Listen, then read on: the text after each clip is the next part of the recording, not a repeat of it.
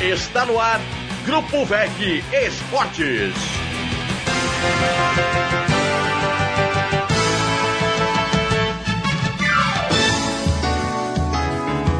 Fala galera, boa noite, coladinho na transmissão de Atlético Mineiro 2 a 1 para cima do Havaí, Campeonato Brasileiro da Série A. Estamos chegando com o nosso debate de domingo aqui nos canais Veg Esportes para a gente repercutir, logicamente, esse jogo finalizado, mais um jogo sem pontuado, Leão da Ilha na competição e também falar de outros assuntos né, relacionados ao campeonato. Vamos falar de outros times catarinenses que estiveram em campo no final de semana aqui no nosso espaço do debate de domingo. Como eu disse, já grudadinho né, na transmissão, tradicionalmente nosso debate debate de domingo, das 9 às 11 horas da noite. Nosso primeiro assunto, claro, não poderia ser outro. Vamos falar de tudo que envolveu esse jogo no Mineirão. E que jogo movimentado, hein, amigos? Teve gol do Havaí, né? depois da pressão do Atlético no primeiro tempo.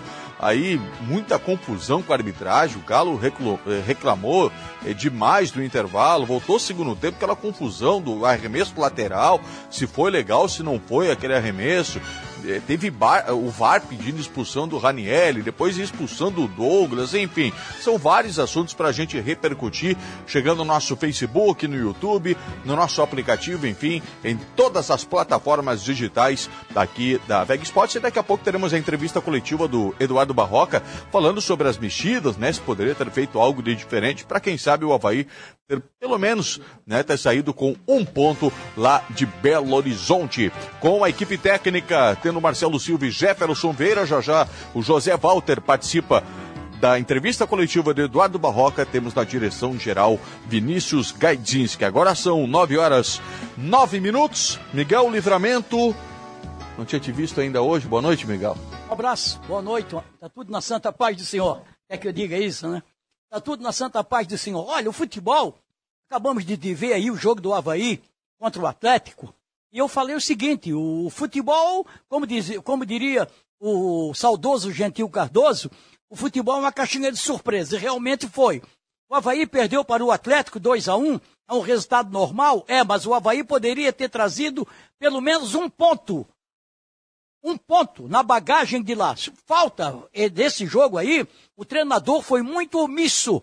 Custou a mexer, poderia ter mexido no intervalo, porque hoje em dia, o futebol, a nova regra do futebol, permite que você mude cinco jogadores. Cinco jogadores é a metade do time. Cinco jogadores é a metade do time. Tira o goleiro, ficam dez jogadores na linha, você pode mexer. Ele não mexeu. Não mexeu no intervalo.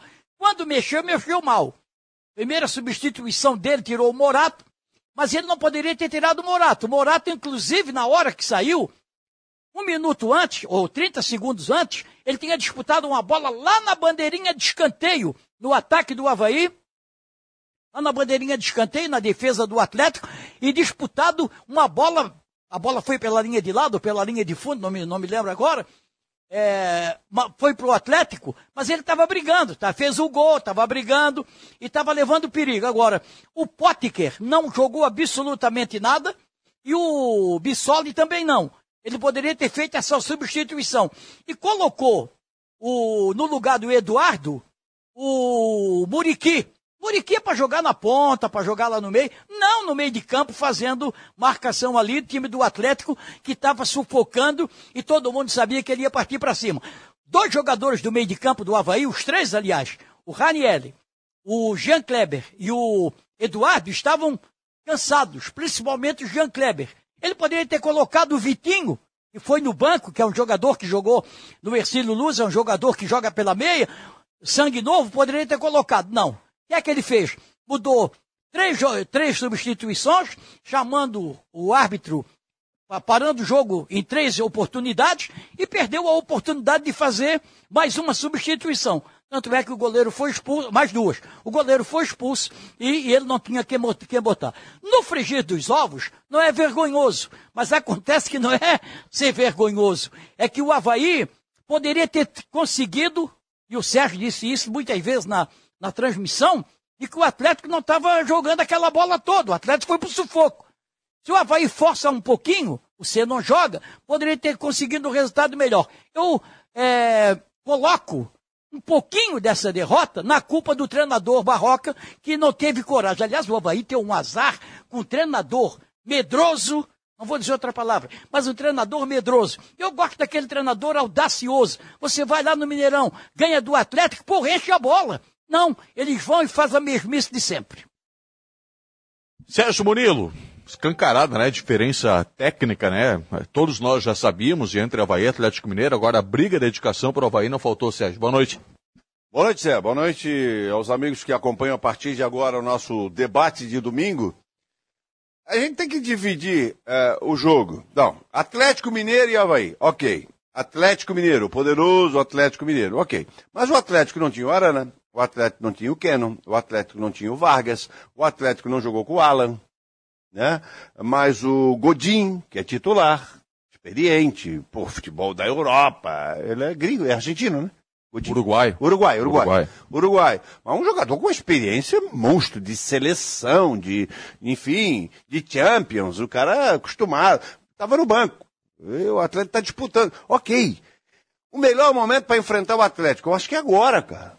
O Atlético foi um time normal, um time que atacou com o Ademir pela direita. O Hulk jogou mal, fez um golaço, mas aí é, aí é inerente do cara, ele é craque. Vai deixar ele experimentar de fora da área com aquela canhotinha dele? Achou a gaveta. Ok, tira o espaço. Nátio Fernandes, outro bom jogador. Jogou bem? Jogou, participou bastante, mas criou um pouco. Não foi esse tudo. Sabe, o primeiro tempo foi uma cabeçada na trave, na trave, a bola bateu ali, tal, um chute de fora, um chute de fora, não teve essa coisa, posse de bola do Atlético, teve, até que o Havaí deu uma pressionada, o cara errou, botou no pé do Morato, que teve uma tranquilidade, frieza, ele ameaçou chutar, tirou do goleiro e com gol escancarado fez o gol do Havaí. Aí no segundo tempo, é hora da estratégia. Não é pensar assim, ó, ah, uh, fomos muito bem, então não posso mexer. Não pode, o Potker foi muito mal no jogo. Mas muito mal, não foi mal, ele foi muito mal no jogo. Ele errou tudo que tinha direito de errar. O, o Bissoli não tocou na bola, cara, não citei o nome dele. Então só tinha o Morato no ataque. Quem foi substituído? Morato. Não me pergunta, porque daí não dá. Não dá. Aí eu tô vendo que o único do ataque que não pode sair é o Morato. Ele substitui o Morato. Não entendi. Aliás, o Miguel também não entendeu, ninguém entendeu a substituição, o que, que ele queria com a substituição. Aí depois o Bressan machucou tal, mas o jogo foi absolutamente normal. E aquilo que falou para o Miguel, não, mas 2 a 1 um é normal contra o Atlético Mineiro. Parei, mas eu não posso jogar a Série A achando que é normal perder para o Atlético Mineiro. Ah, daqui a pouco é normal perder para o Fluminense, é normal perder para o Botafogo, para não sei quem, para não sei quem. É normal cair a Série B. tem que jogar, porra. Vai lá e joga. Tá 2x1 um pro Atlético, os caras viraram. Ah, falhamos, ok, o Atlético virou. Ah, mas vamos jogar, vamos criar estratégia. Eu tenho um, dois, três, quatro, cinco, seis, sete, oito, nove, dez, onze, doze no banco. E eu boto dois, cara, um deles zagueiro, cara. Aí quando precisou mexer, eu já tinha feito as três. Já tinha parado o jogo três vezes. Cara, bota que se ele não confia que o Copete vai jogar alguma coisa, não leva o Copete. Se não é pra entrar, não leva o Copete. Se quem é o Rômulo? Ah, o Rômulo não dá mais. Então não leva o Rômulo. Entendeu, cara? Não interessa ser contra o Atlético Mineiro ou ser contra o Flamengo. Dane-se, eu vou jogar, porra. Tomei cinco. Ok, competência dos caras. Mas eu joguei. Mas não, o Havaí aceitou o 2 a 1 um, e o discurso vai ser o quê? Não jogamos contra o Atlético Mineiro. Claro que jogaram com o Atlético. E semana que vem contra o São Paulo. 1 a 0 pro São Paulo aqui. Bate na madeira.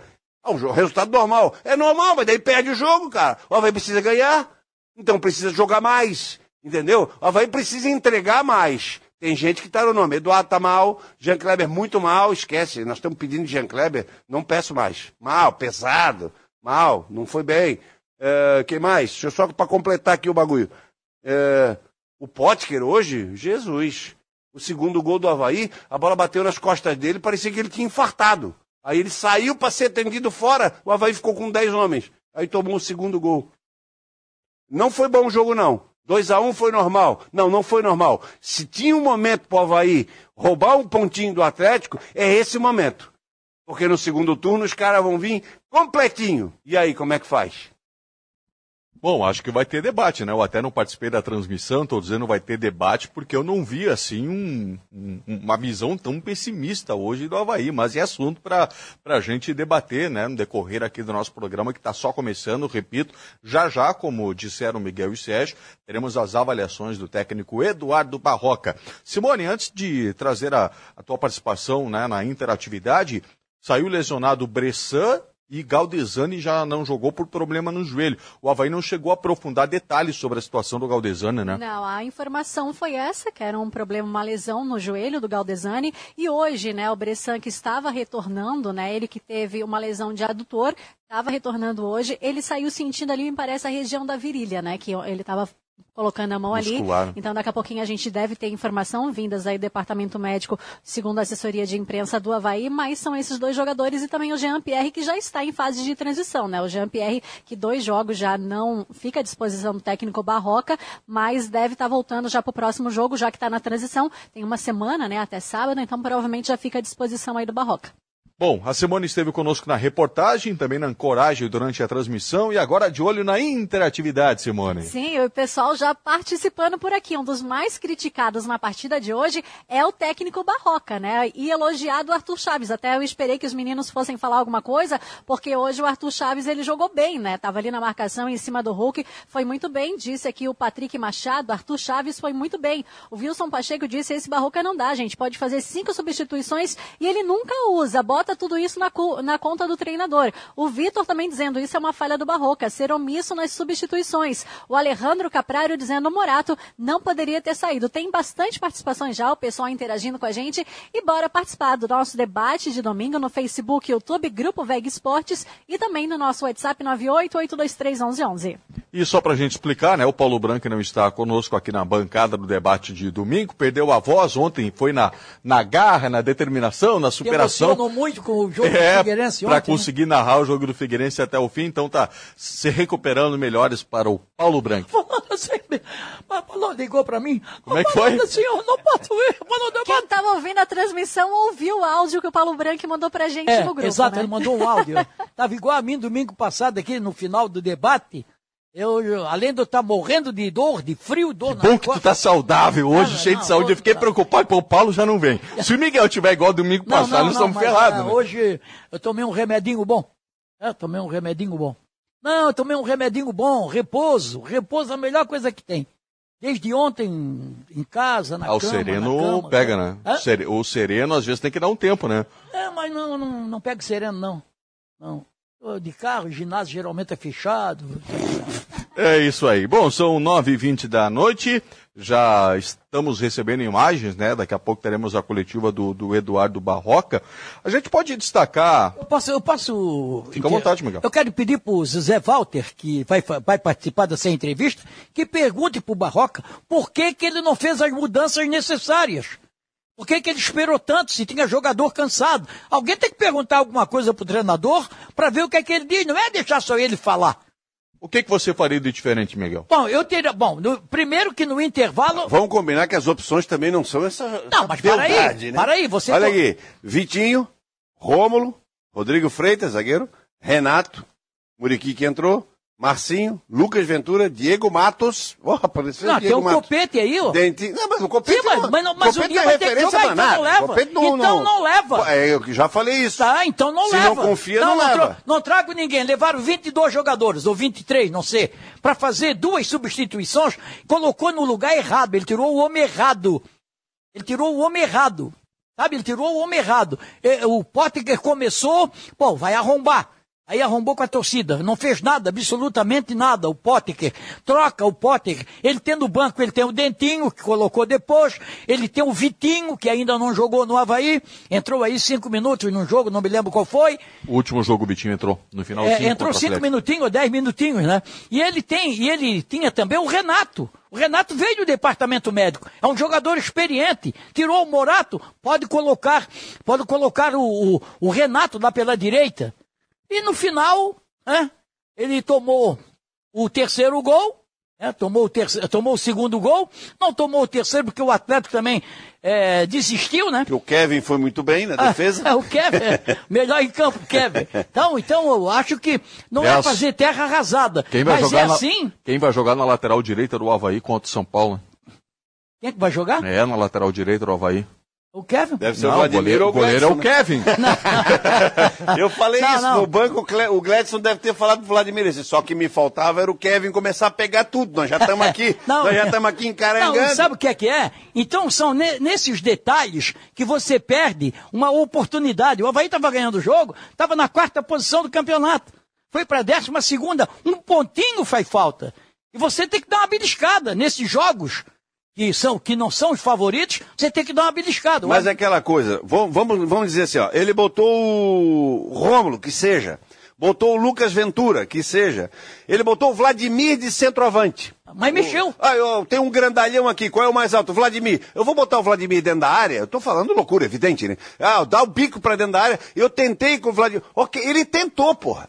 Agora ele tem a opção de cinco, ele mexe duas, Três. Três no caso, mexeu três no caso, e depois aí deu azar do mas goleiro ser expulso e não Mas é podia aquela mexer mais. história do treinador. Eu, eu sou um, um exigente, sabe? Porque eu, eu sou exigente com o treinador, porque eu não gosto de treinador que troca seis por meia dúzia. Não adianta. Você colocou o Muriqui no lugar do Eduardo, um negócio que não ia funcionar. Todo mundo sabe que o Muriqui é um jogador em final de carreira, é, serve, serve, mas, pra, por exemplo, para jogar onde ele estava jogando, lá pelo lado esquerdo. Opa, Não, opa. opa, Marquinhos, Ah, só para relatar, o pessoal começou a falar opa, opa, o pessoal de casa não vai entender. É, porque É porque a gente tem um retorno interno aqui, quem apareceu para conceder entrevista no Havaí foi o Marquinhos Santos. né? Então a gente fica no aguardo e já já, possivelmente, o Marquinhos Santos vai conceder entrevista coletiva. E não tá com cara Tá de falando, bons já- amigos, hein? Já tá falando. Vamos, vamos ouvir. jogadores que estão se dedicando ao extremo, estão fazendo grandes jogos, estão batalhando, estão honrando o nosso manto, né, a nossa camisa que a gente tanto defende. Sabemos que é um campeonato muito difícil, todo mundo já sabia disso, mas a gente sai daqui orgulhoso, de cabeça erguida. É, tudo aquilo que foi programado fazer a gente fez, tudo aquilo que a gente né, treinou durante a semana a gente vem fazendo, a gente vem praticando nos jogos aquilo que é treinado.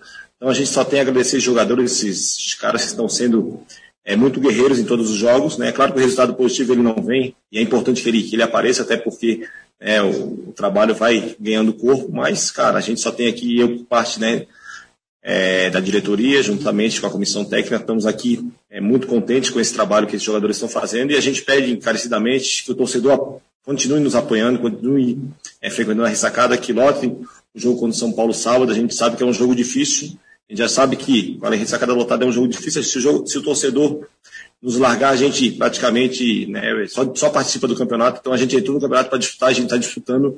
Então é mais é um agradecimento aos jogadores e, e mostrar que a gente está no caminho certo, que está nessa batida legal juntamente com a comissão técnica, que a gente vai fazer um grande campeonato brasileiro pela, pela frente. É claro que algumas situações fogem do nosso controle, né? Ficam vocês aí para poder avaliar em questões de arbitragem, enfim.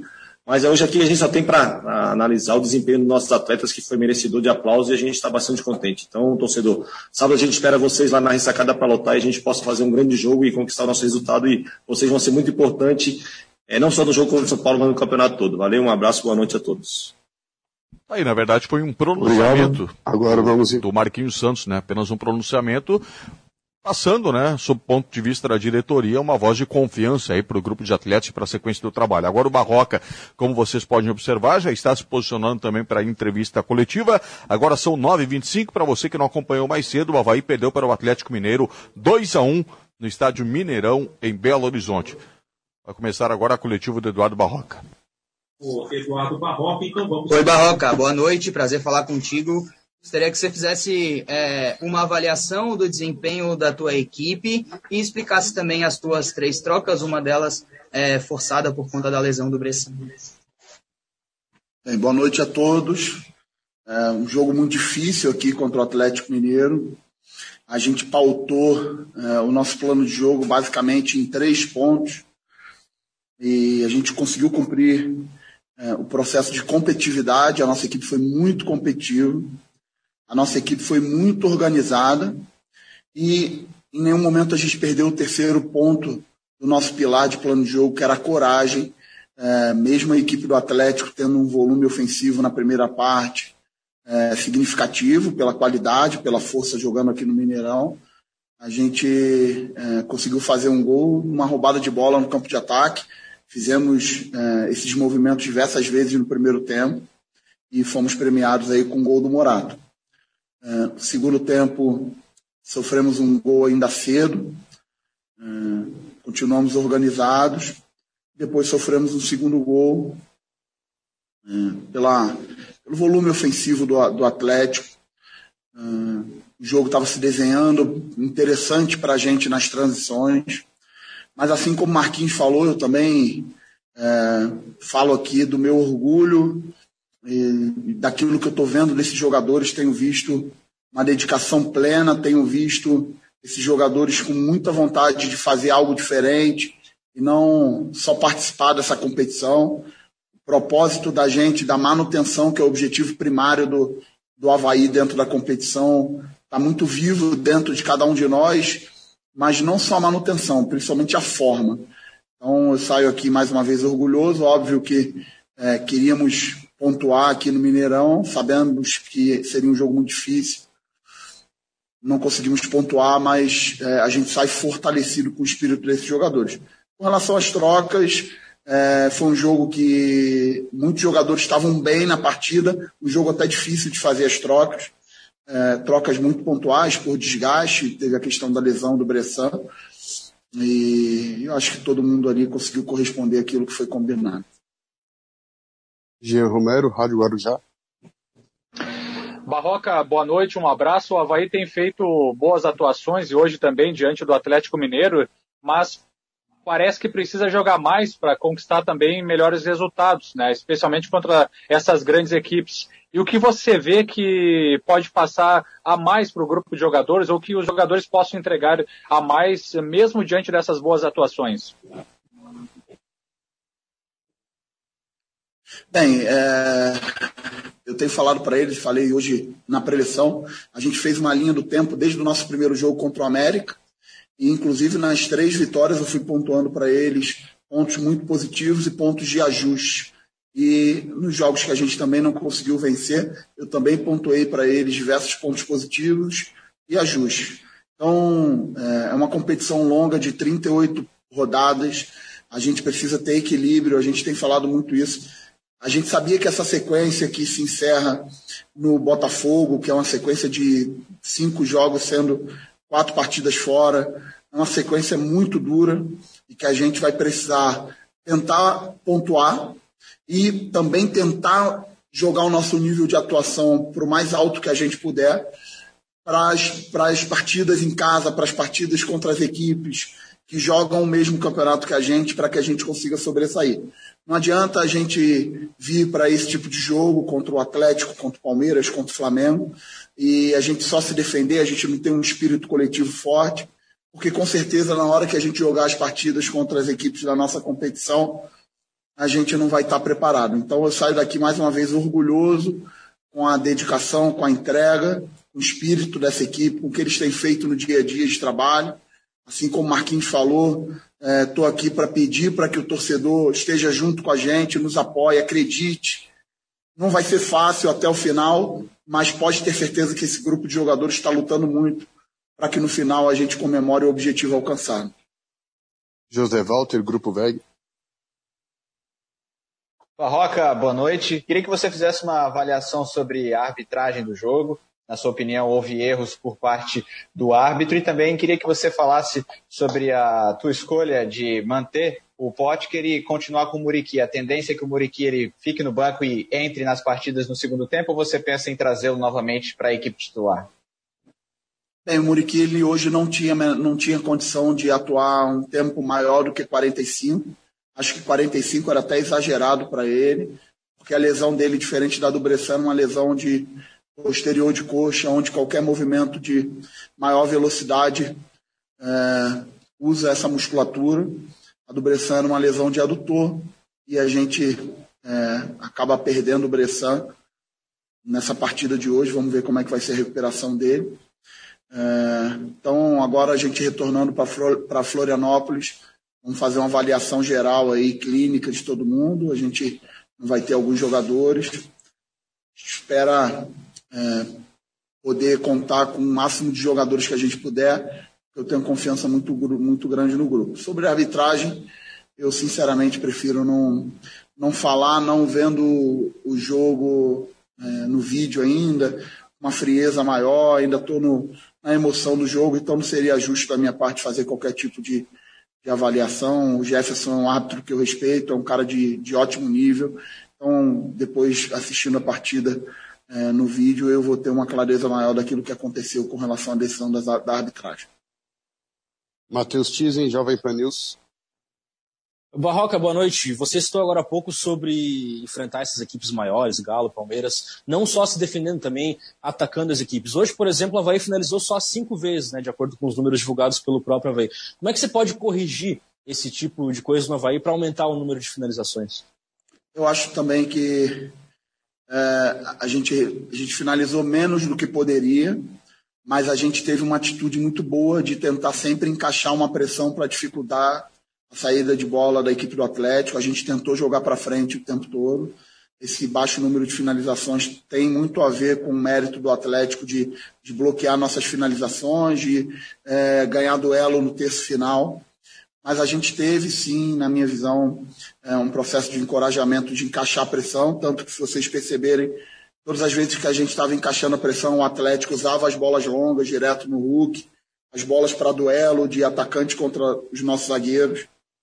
Isso acontecia devido à nossa atitude de marcar mais avançado o Atlético aqui no Mineirão. Então, é, temos, como sempre, pontos a ajustar, pontos a melhorar. Vamos trabalhar firme, vamos jogar um jogo dificílimo contra São Paulo. São Paulo que vem fazendo uma grande campanha, uma grande competição também. E vamos ter que jogar no nosso limite, na nossa casa, para conseguir pontuar o máximo que a gente puder é, nessa sequência dura que a gente vem enfrentando. Ronaldo Fontana, Globo Esporte. Boa noite, Barroca. É, essa é a terceira derrota seguida do Havaí e, e, é a pior sequência da temporada do Leão da Ilha, inclusive a pior sequência ao teu comando. Tu acha que isso tem algum impacto para a sequência seguinte agora, principalmente pegando o São Paulo dentro de casa?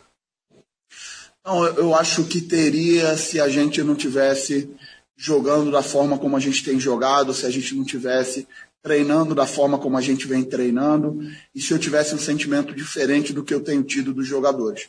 Meu sentimento com relação aos jogadores é o melhor possível dentro do Campeonato Brasileiro. É, jogadores têm treinado, têm se dedicado, têm ido ao limite. Eu tenho confiança muito grande nesse grupo, muito grande mesmo, em todos os jogadores que estão naquela competição interna. Tenho visto jogadores buscando o máximo que podem é, jogar num bom nível porque, como eu falei, é, a gente vai ter uma competição longa e a gente precisa elevar o nosso nível de jogo. Hoje eu acho que a gente conseguiu fazer um, um jogo muito bom no aspecto tático, muito bom no aspecto competitivo, e a gente também foi corajoso para enfrentar o Atlético aqui, colocar vantagem. A gente não ficou deitado em cima da vantagem, se você lembrar, é, tivemos uma oportunidade no segundo tempo com o Raniel, um cruzamento para trás podíamos ter, ter feito o nosso segundo gol.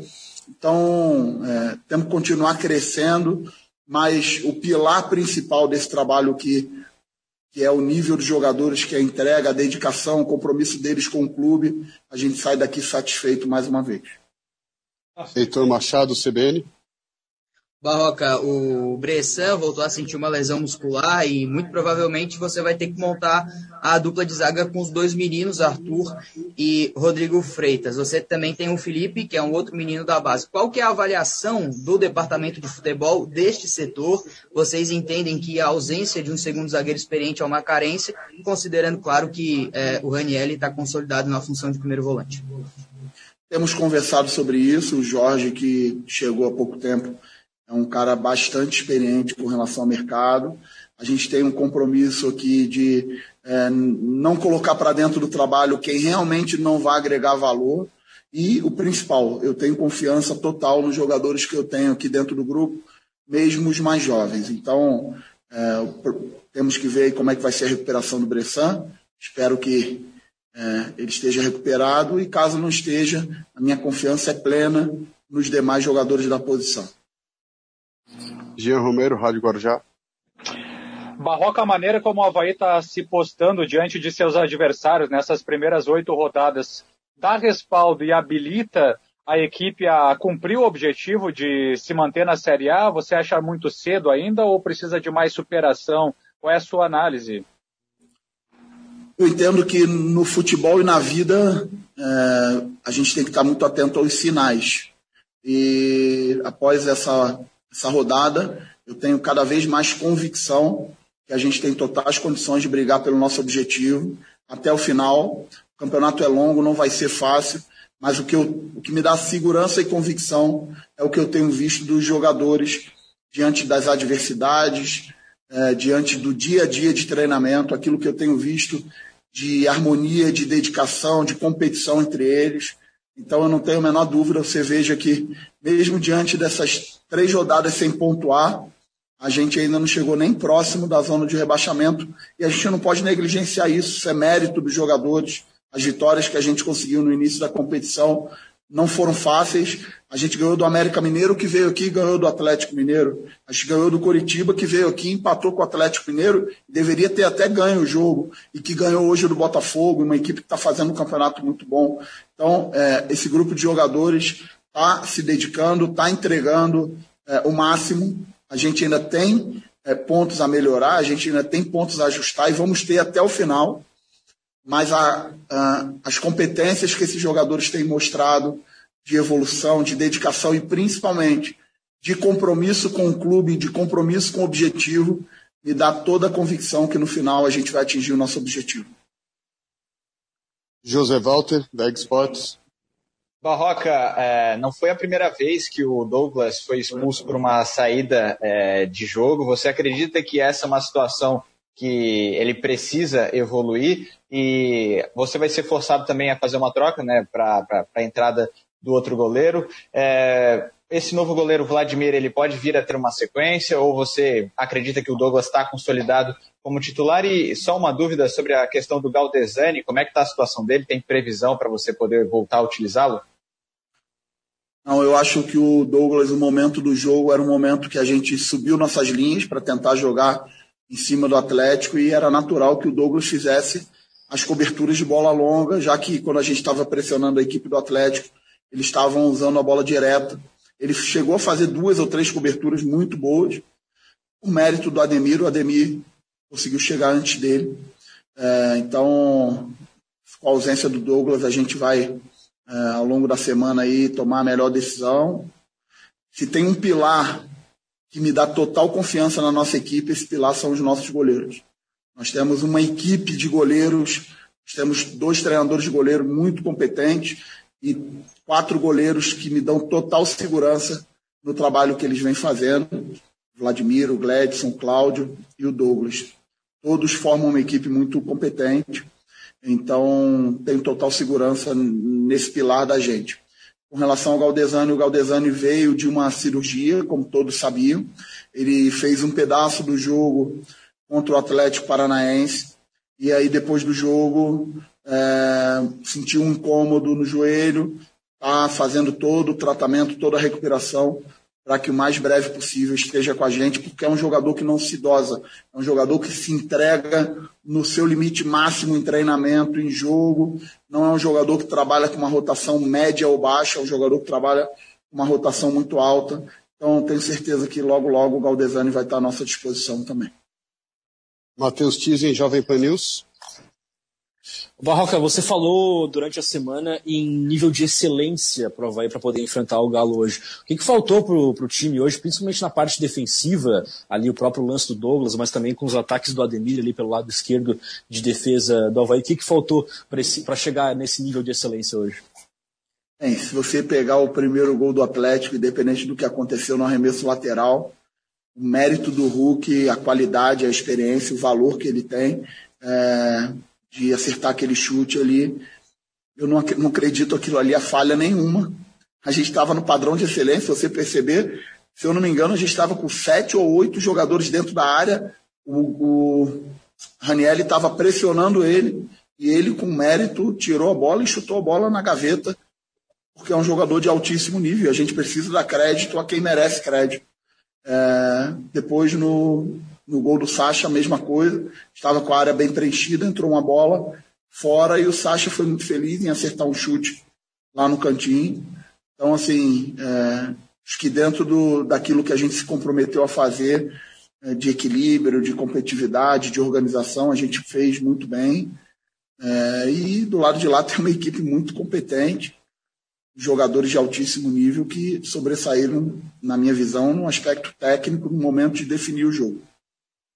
Ronaldo Fontana, Globo Esporte. Roca, qual que é a avaliação do meio de campo, é, principalmente nas transições de bola e até a questão de ter a ausência do Bruno Silva, que tá fora, estava fora por, pelo terceiro amarelo e agora retorna para enfrentar o São Paulo?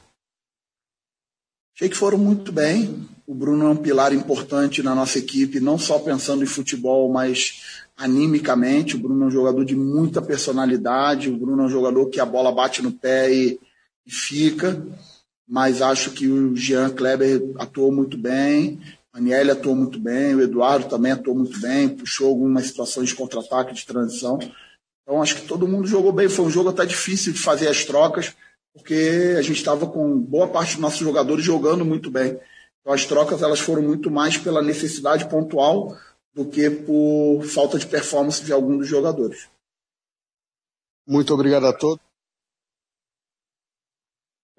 Eduardo Barroca. Tá aí a coletiva com o técnico do Havaí, que perdeu para o Atlético Mineiro por 2 a 1 9 h 43 da noite, aqui no nosso espaço do debate de domingo. Enquanto o Barroca falava, argumentava, eu vi que vocês deram um, um, não, um resmungo não, não, aí de fogo. Não gostaram? Não, eu não posso concordar com o que ele disse, com tudo que ele falou. Não, nós jogamos muito bem, eu saio orgulhoso daqui.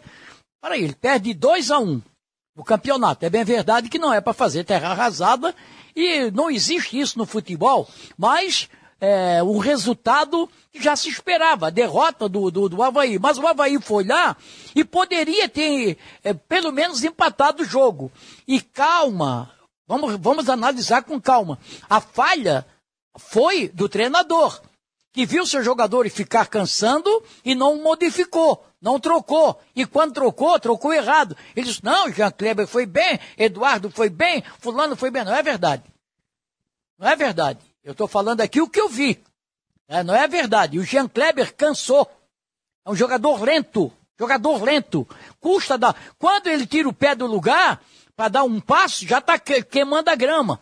Ele é um jogador lento voltou com uma função de jogar de segundo volante, jogou do meio campo, safa-se o Ranieri, que fez uma grande partida. Agora, não, porque estava difícil de mudar, porque todos estavam bem. Não é verdade.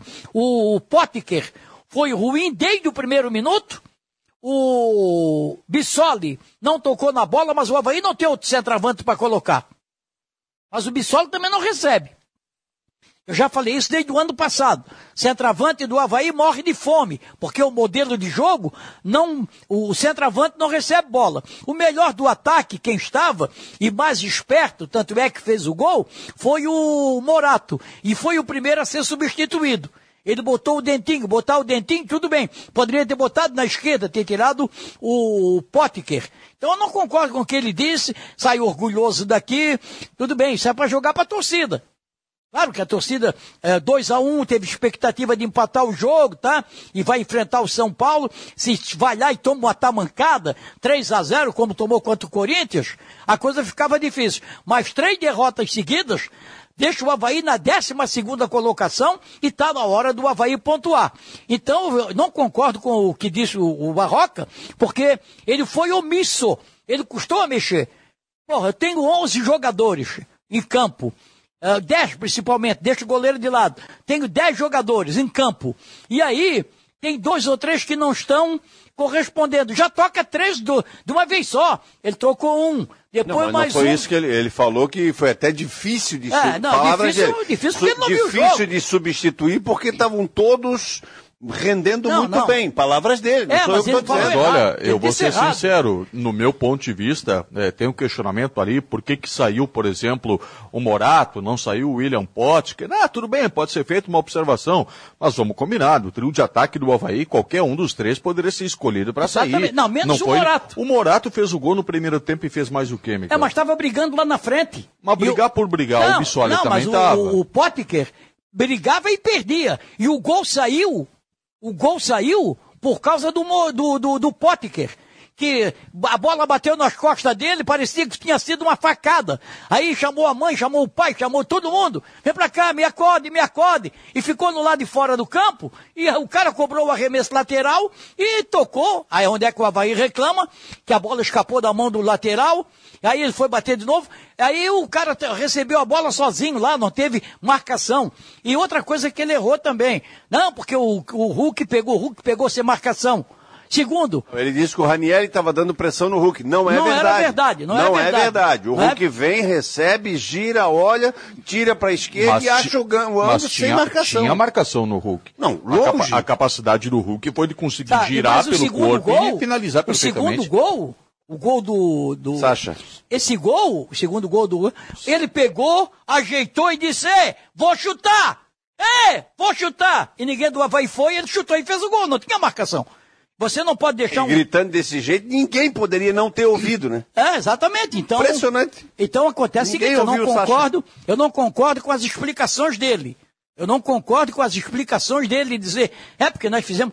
Ah, o Havaí poderia ter trazido um resultado melhor se fosse melhor orientado. Ah, nós fomos organizados, mentira. O Eu não Havaí achei não o Havaí desorganizado, Miguel. todo. Eu não achei o Havaí desorganizado. Para mim, o problema do Havaí foi justamente qualidade no momento que roubava a bola para ter a condição do contra-ataque e depois finalizar. Mas desorganizado, cheio de buracos no campo, oferecendo Não. condições, isso aí eu não vi Eu no Havaí. acho que não. Desorganização, eu não vi no Havaí em O campo. Atlético começou até a se irritar pela. eh, Teve uma, uma cabeçada lá do. Aliás, a bola aérea do Havaí hoje foi um terror, né? Primeiro, o, o- no segundo tempo, por exemplo, uma defesaça, mas uma defesaça do Douglas, que a bola foi cabeceada pelo Jair. A bola tocou no gramado, o Douglas fez a defesa. Primeiro tempo, o Jair de Ali já cabeça. estava 2x1 nesse lance Tava do 2 a 1. levantasse aí. O Jair de cabeça, a bola bateu na trave no primeiro tempo. Foi a grande chance do Atlético no primeiro tempo. O resto, o Atlético estava até meio irritado. O Hulk chutando de qualquer jeito lá de fora da área. Esse Jair chutando de qualquer jeito lá de fora da área. Ah, tanto, é, tanto é verdade que no primeiro tempo o Atlético teve seis escanteios a favor, sete, mas um não foi cobrado. Que é pouco, né? É, seis escanteios a favor, não fez nada, e no segundo tempo teve sete. O Havaí não teve um escanteio a favor. Não, o primeiro tempo, tá? Vamos, vamos, vamos fazer aqui. Ok. No primeiro tempo, não existiu o lance do Otávio, ou não, o Jair, né? Foi o Jair que atrasou a bola, né? Não, foi o Otávio. Foi o Otávio. Não existiu aquele lance. Pronto. Não teve o gol do Havaí. O Everton ali, se não tivesse em campo, tava 0 a 0 cara. O Havaí não deu um chute Mas eu, no eu gol. falei. Tá, mas o não, Dou- Marinho, mas tá jogando contra... Não, ele Tá, precisa... mas o Douglas também não fez tantos milagres Não, não assim no primeiro fez, tempo. mas né? aí que eu te falo. Mas você quer que o Havaí amasse o Atlético Mineiro jogando fora Não, de não, casa? não é isso, eu não é acho isso. que Não é, quero que amasse, Eu acho que é mas- natural que o Atlético tenha mais insistência, tenha mais Lógico posse de bola, tenha mais conclusões. Lógico que Não é sim. nem- Mas, Mas o Havaí precisa, quando tem posse de bola, precisa jogar um pouco mais. Aí eu concordo. Havaí- Entendeu? concordo. O Havaí pegava a bola ali, Ranieri, aí jogava pro Kevin, aí o Atlético pressionava. Vai pra onde essa bola? Não sabe o que fazer com a bola. É, o, tanto é verdade. Aí os atacantes não participam. O Pote, que cada vez que pegava. Ele chegou uma bola que o Arthur Chaves saiu jogando, com o pé, pra mim foi o melhor homem do Havaí, o Arthur Chaves. O, o Arthur Chaves jogou no Potker, o Potker devolveu uma jaca pro Arthur Chaves. Aí o Arthur Chaves pegou e corrigiu, jogou no Potker. O Potker jogou a bola pra fora. É, o que Mas acontece. tava muito mal no jogo o O que Potker. acontece é o seguinte, quando se joga contra uma equipe maior, e o Atlético é maior do que o Havaí, em termos de Série A de Campeonato Brasileiro, e o Havaí, quando se joga assim, você tem que ter um meia que segure a bola. Que, que, sabe, aquele meia que saiba fazer lançamento. O Havaí não tem um meia não, no grupo. O Havaí não tem esse meia. Não tem. Mas o Havaí teria que ter. Está jogando o Eduardo, que para mim não é jogador para jogar Série A do Campeonato Brasileiro. O, então, Quando o Eduardo pega... Não achei que ele estava mal no jogo hoje para sair também. Ah, não, também não. Mas aí, assim, ó. Ah, Tava ele- mais inteiro que o Jean Kleber, É, por Sim, o Jean exemplo. Kleber estava botando uma gravata vermelha. então você cansado. tem que ter um jogador inteligente no meio de campo para fazer lançamentos para o atacante. O Havaí tem três atacantes de velocidade. Tem o Morato, tem o, o Bissoli e tem o, o Potker. O Potker. E, o, e, e acontece que o, o, o, o, Bissoli não recebeu uma bola de frente para tentar recebia toda a quadrada e no meio de dois zagueiros. No meio de dois zagueiros, do Otávio e do. do. Deixa eu ver o nome dele. Ah, o Hever. Hever. O Hever. Recebia. Não podia. Corria para lá, corria para cá, ficava como um- aquele bobo na roda, né? Bom, e aí a meia cancha do Havaí não dava a, a, a sequência. Tanto é verdade que se você ouvir a gravação, ah, o Havaí precisava pegar a bola, tocar, ah, ah, pelo, curto, passe curtos. Não.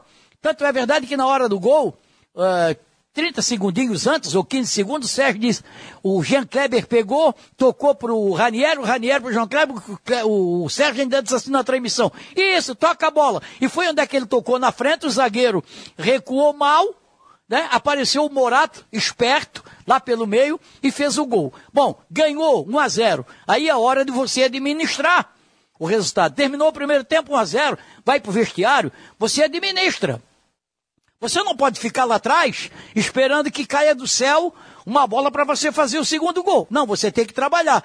E aí já era para ele ter feito a substituição de tirar o Potker, colocar um Vitinho, que é um jogador que é mais habilidoso com a bola do que o Muriqui. Ele mesmo falou que o Muriqui não pode jogar mais de que 45 minutos. Pois é, esse é um ponto que eu não entendi. Ele falou que tinha que ter uma precaução com o Muriqui por causa da condição Foi o primeiro a entrar. Ah, mas então por que, que o Muriqui entrou no jogo? Não, não bota, não põe. Você, nessa hora, você precisa de um Bota jogador. um cara que tá voando fisicamente, É, é ao claro. menos, né? Você tem que botar um jogador que esteja voando, que, que não precisa ser um craque. Que no Havaí não tem craque, mas que, não- que não precisa ser um jogador bom de bola, mas um jogador que se empregue, se entregue no jogo, se entregue, que pega, que morda. É isso que precisava. E ele não fez a modificação. O time cansou no primeiro tempo, porque correu muito, né? correu muito, e ele não fez as substituições. Então eu não posso concordar com o que disse o, o Barroca. E tem uma coisa, ó, encher de orgulho não enche a barriga de ninguém. Só, só para dividir, ô Zé, o que eu tô falando aqui, eu não tô achando um absurdo perder pro Atlético Mineiro de 2 a 0 Agora, o Barroca falou... 2 a 1. De 2 a 1 Não tira esse gol, Sérgio. É, de 2 a 1 um. É, o, agora, o Barroca falou um monte de chuva no molhado, né? Quer dizer, vamos enfrentar um adversário muito difícil na próxima rodada. Qual que não vai ser? Qual é a rodada que não vai ser um adversário muito difícil? Precisamos do torcedor ao nosso lado. Não, mas eu queria que ele falasse o que também, Não, Sérgio? não, não. A É, avaliação dele. Ele disse que Ele não vai até- chegar no microfone depois de perder 2 a 1 pro Atlético Mineiro, com a força que o adversário tem, e começar a pontuar vários defeitos do Ok, Havaí. ele não vai, Aí ele vai perder eu- o vestiário e vai derrubar Então não fala. emocionalmente Então numa fala. semana de jogo com São Então Paulo. não fala. Deixa eu só retomar aqui. Mas eu, como estou aqui num grupo analisando, cara, eu não vou comer enrolado. É, o Havaí precisa, é, ou precisava, entregar um pouco mais, jogar um pouco mais. Quando a bola não está com o adversário, eu não corro o risco de tomar gol, pô. Se a bola está comigo, eu não vou tomar gol. Então eu vou tocar. Trabalho de bola. Não houve trabalho de bola. O Havaí foi, ah, ficou sem criatividade. Quem que poder. Não tem, o Havaí não tem. Foi um erro de composição de grupo. O Havaí não tem o meia. O Havaí joga com três volantes e três atacantes. Se os atacantes conseguirem prender essa bola, respira um pouquinho. Se não. É, na verdade, contratou, né? Só que machucou o Jean-Pierre. Eu não sei, cara. Jean-Pierre é meia. Não sei, não sei, parei. Não, parei, parei. Vou, vou esperar, vou esperar. O Jean-Pierre está 30 dias já aí.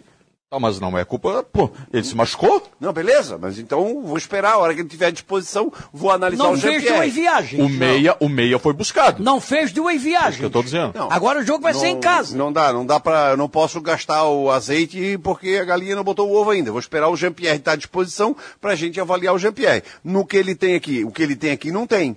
Não tem. São três volantes e três atacantes. Precisava jogar mais para dar um chute no gol, porra. Havaí não deu um chute no gol, porra. Havaí ganhou uma bola lá, bem feito pro, Otávio que atrasou errado, e o Morato foi muito competente para fazer o gol. Na cara do goleiro, ele deu um toquezinho ali e fez um golaço, porra. O problema é do zagueiro, se atrasou errado, ele tá ali pra isso. Ele foi lá, tirou, fez o gol. Ok, cara, fizemos 1 a 0 no Atlético Mineiro. E aí, o segundo tempo? Vamos jogar, cara, vamos tocar bola, porra. Aí, não, a gente não ficou só se defendendo. Ficou assim, caramba. Não deu um chute no gol, porra. Isso aqui é scout. Não deu um chute no gol. Eu narrei o jogo, porra. Eu não vi outro jogo. Entendeu? A derrota é normal? Normal. Mas não pode ser encarada como tudo é normal. Mas também não pode fazer terra arrasada como está sendo terra feito, né? arrasada. Essa derrota- Precisa Eu jogar acho, que- mais. eu acho que uma coisa é pontuar alguns defeitos que o Havaí tenha cometido no essa jogo, derrota, isso é natural, essa né? derrota foi uh, parece normal. que o Havaí levou o que não 5 a foi 0. normal foi o Havaí perder pro Juventude dentro da ressacada. Aí é outra conversa. Aí é outra conversa. Aí não pode, se o Havaí tivesse, mas o C não joga, vencido o Juventude, estaria com 13 pontos, estaria brigando lá na quarta posição. Perdeu pro Juventude dentro de casa. Mas o que eu estou falando é o seguinte, eu estou avaliando, eu não estou avaliando simplesmente a derrota para o Atlético Mineiro. Eu estou dizendo que o jogo que a gente viu, nós não vimos esse Atlético com essa potência toda, entendeu? Meu Deus, que loucura! Laterais passando, nada. O Havaí Mas quando eu também pressionou- não, não vi esse Havaí desorganizado que vocês não, cantaram não, a pedra. não, mas eu não falei que o Havaí estava desorganizado. Eu, defensivamente, o Havaí estava organizado. Agora. A meia cancha pra frente, e desorganizado. Quem, e quem liga pro ataque? Quem faz essa ligação pro ataque? Não tem, o Havaí não tem. Eu acho que esse é o ponto a ser avaliado. Quem que pode? É o Renato que pode fazer essa, essa conexão? Ah, não, mas o Renato. Não, mas se o Renato não serve, tira do, do grupo, porra. Ah, o Rômulo, se não serve, tira do grupo, porra. Entendeu? Tá ali, tá na relação, viajou, cria uma estratégia. Eu preciso de posse de bola. Se a bola tiver com, com o Eduardo, ela não tá com o Hulk. Aí eu não corro, eu não corro risco de tomar. Tem que ser cobrado do seu Potker, sim, porque o Douglas caiu lá, fez uma cena, não houve nada, escanteio. Cara, segue, vai jogar. Mas tudo bem, ele tá segurando o Atlético. Aí jogaram a bola em campo, a bola bateu nas costas do Potker, parecia que deram um tiro no cara, porra. Ele se jogou. Eu falei, mas o que que houve, cara? Não deu nem pra ver a bola. Aí ele, ele saiu de campo para ser atendido. Mas onde é que um atleta vai ficar sem condição de jogo porque bateu uma bola nele? Ele fez um teatro e o Havaí ficou com 10 homens, porra. E o Havaí tomou o que- segundo gol. Ué. E o que eu acho é o seguinte: quando você joga contra uma equipe menos técnica, você pode até dar uma facilitada.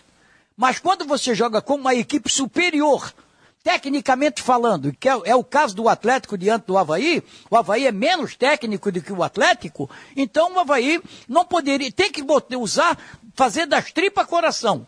Lutar, brigar. Agora, o treinador. Faltou luta culpa. pro Havaí? Hã? Faltou luta pro Havaí? Não, não faltou luta, mas você tem que usar todas as armas que você tem. E algumas armas estavam sem munição.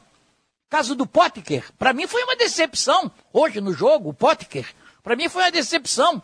Sabe? Não, tô, não criou absolutamente nada. Nada. E, e o. Ah, mas não, você coloca o jogador no intervalo, já era para ter colocado um jogador com mais intensidade. No caso, podia ser o Dentinho que tivesse entrado, o Vitinho por ali, porque você está ganhando o jogo. Então, quem é o desesperado no caso? É o Atlético. Você está sabendo que o, o o Mineirão com grande público, que o empurrado pela torcida, é um time superior ao Havaí vai partir para cima. Então você tem que usar malandragem, prender a bola, segurar. E o Havaí não fez isso. Com oito minutos já tomou o gol. E o Douglas fez uma defesa. É. Uma defesaça no jogo. Aí ele saiu uma bola lá esticada, ele saiu antes, cortou, tal, depois saiu aquela naquele bote ali que, que originou a expulsão tal. Não foi essa pressão, por isso que eu te falo, não foi essa pressão. Ah, eu- Aquilo que o Barroca falou, pô, a dedicação do jogador, isso, isso me deixa satisfeito, a dedicação, a entrega, pô, não poderia ser diferente, pô. É aquela coisa de tu chegar no microfone, abrir e me agradecer pela minha dedicação em narrar o jogo. Cara, é minha obrigação, pô. É, é o- a obrigação do jogador é dar o máximo deles, o melhor deles dentro de campo. Isso não está faltando, pô. Ninguém está negligenciando, ninguém está dizendo que estão negligenciando. Não, mas nós estamos querendo, nós estamos analisando uma possibilidade do Havaí se manter na Série A do Campeonato Brasileiro. E para isso acontecer, o Havaí vai ter que jogar mais. O Havaí vai ter que entregar mais. Só se defender e contar com o erro do, do adversário para eu fazer o gol é pouco. O Havaí precisa jogar mais. Senão não vai conseguir ficar na Série A, porra. Eu E a gente está falando no momento que o Havaí está no meio da tabela. Eu tenho uma dúvida, tenho uma dúvida. É, o lance, se é um jogador, se é um zagueiro que dá aquele carrinho na bola, comete a falta fora da área ali, que o Douglas fez, se é um zagueiro, é expulso? A gente vai analisar a arbitragem depois dos recados que serão trazidos pela Simone Malagoli. Acho que o pessoal que não assistiu o jogo, não ouviu o jogo e pega só os comentários de vocês, acho que o Havaí levou 6 a 0 Então, o pessoal que entende de futebol e viu o jogo, eles vão achar que a gente Nós está querendo que o Havaí Se jogue um pouco escutou, mais. Se tu Então, não tá bom. escutou, aliás, está folgando muito. É, é, tem que trabalhar mais.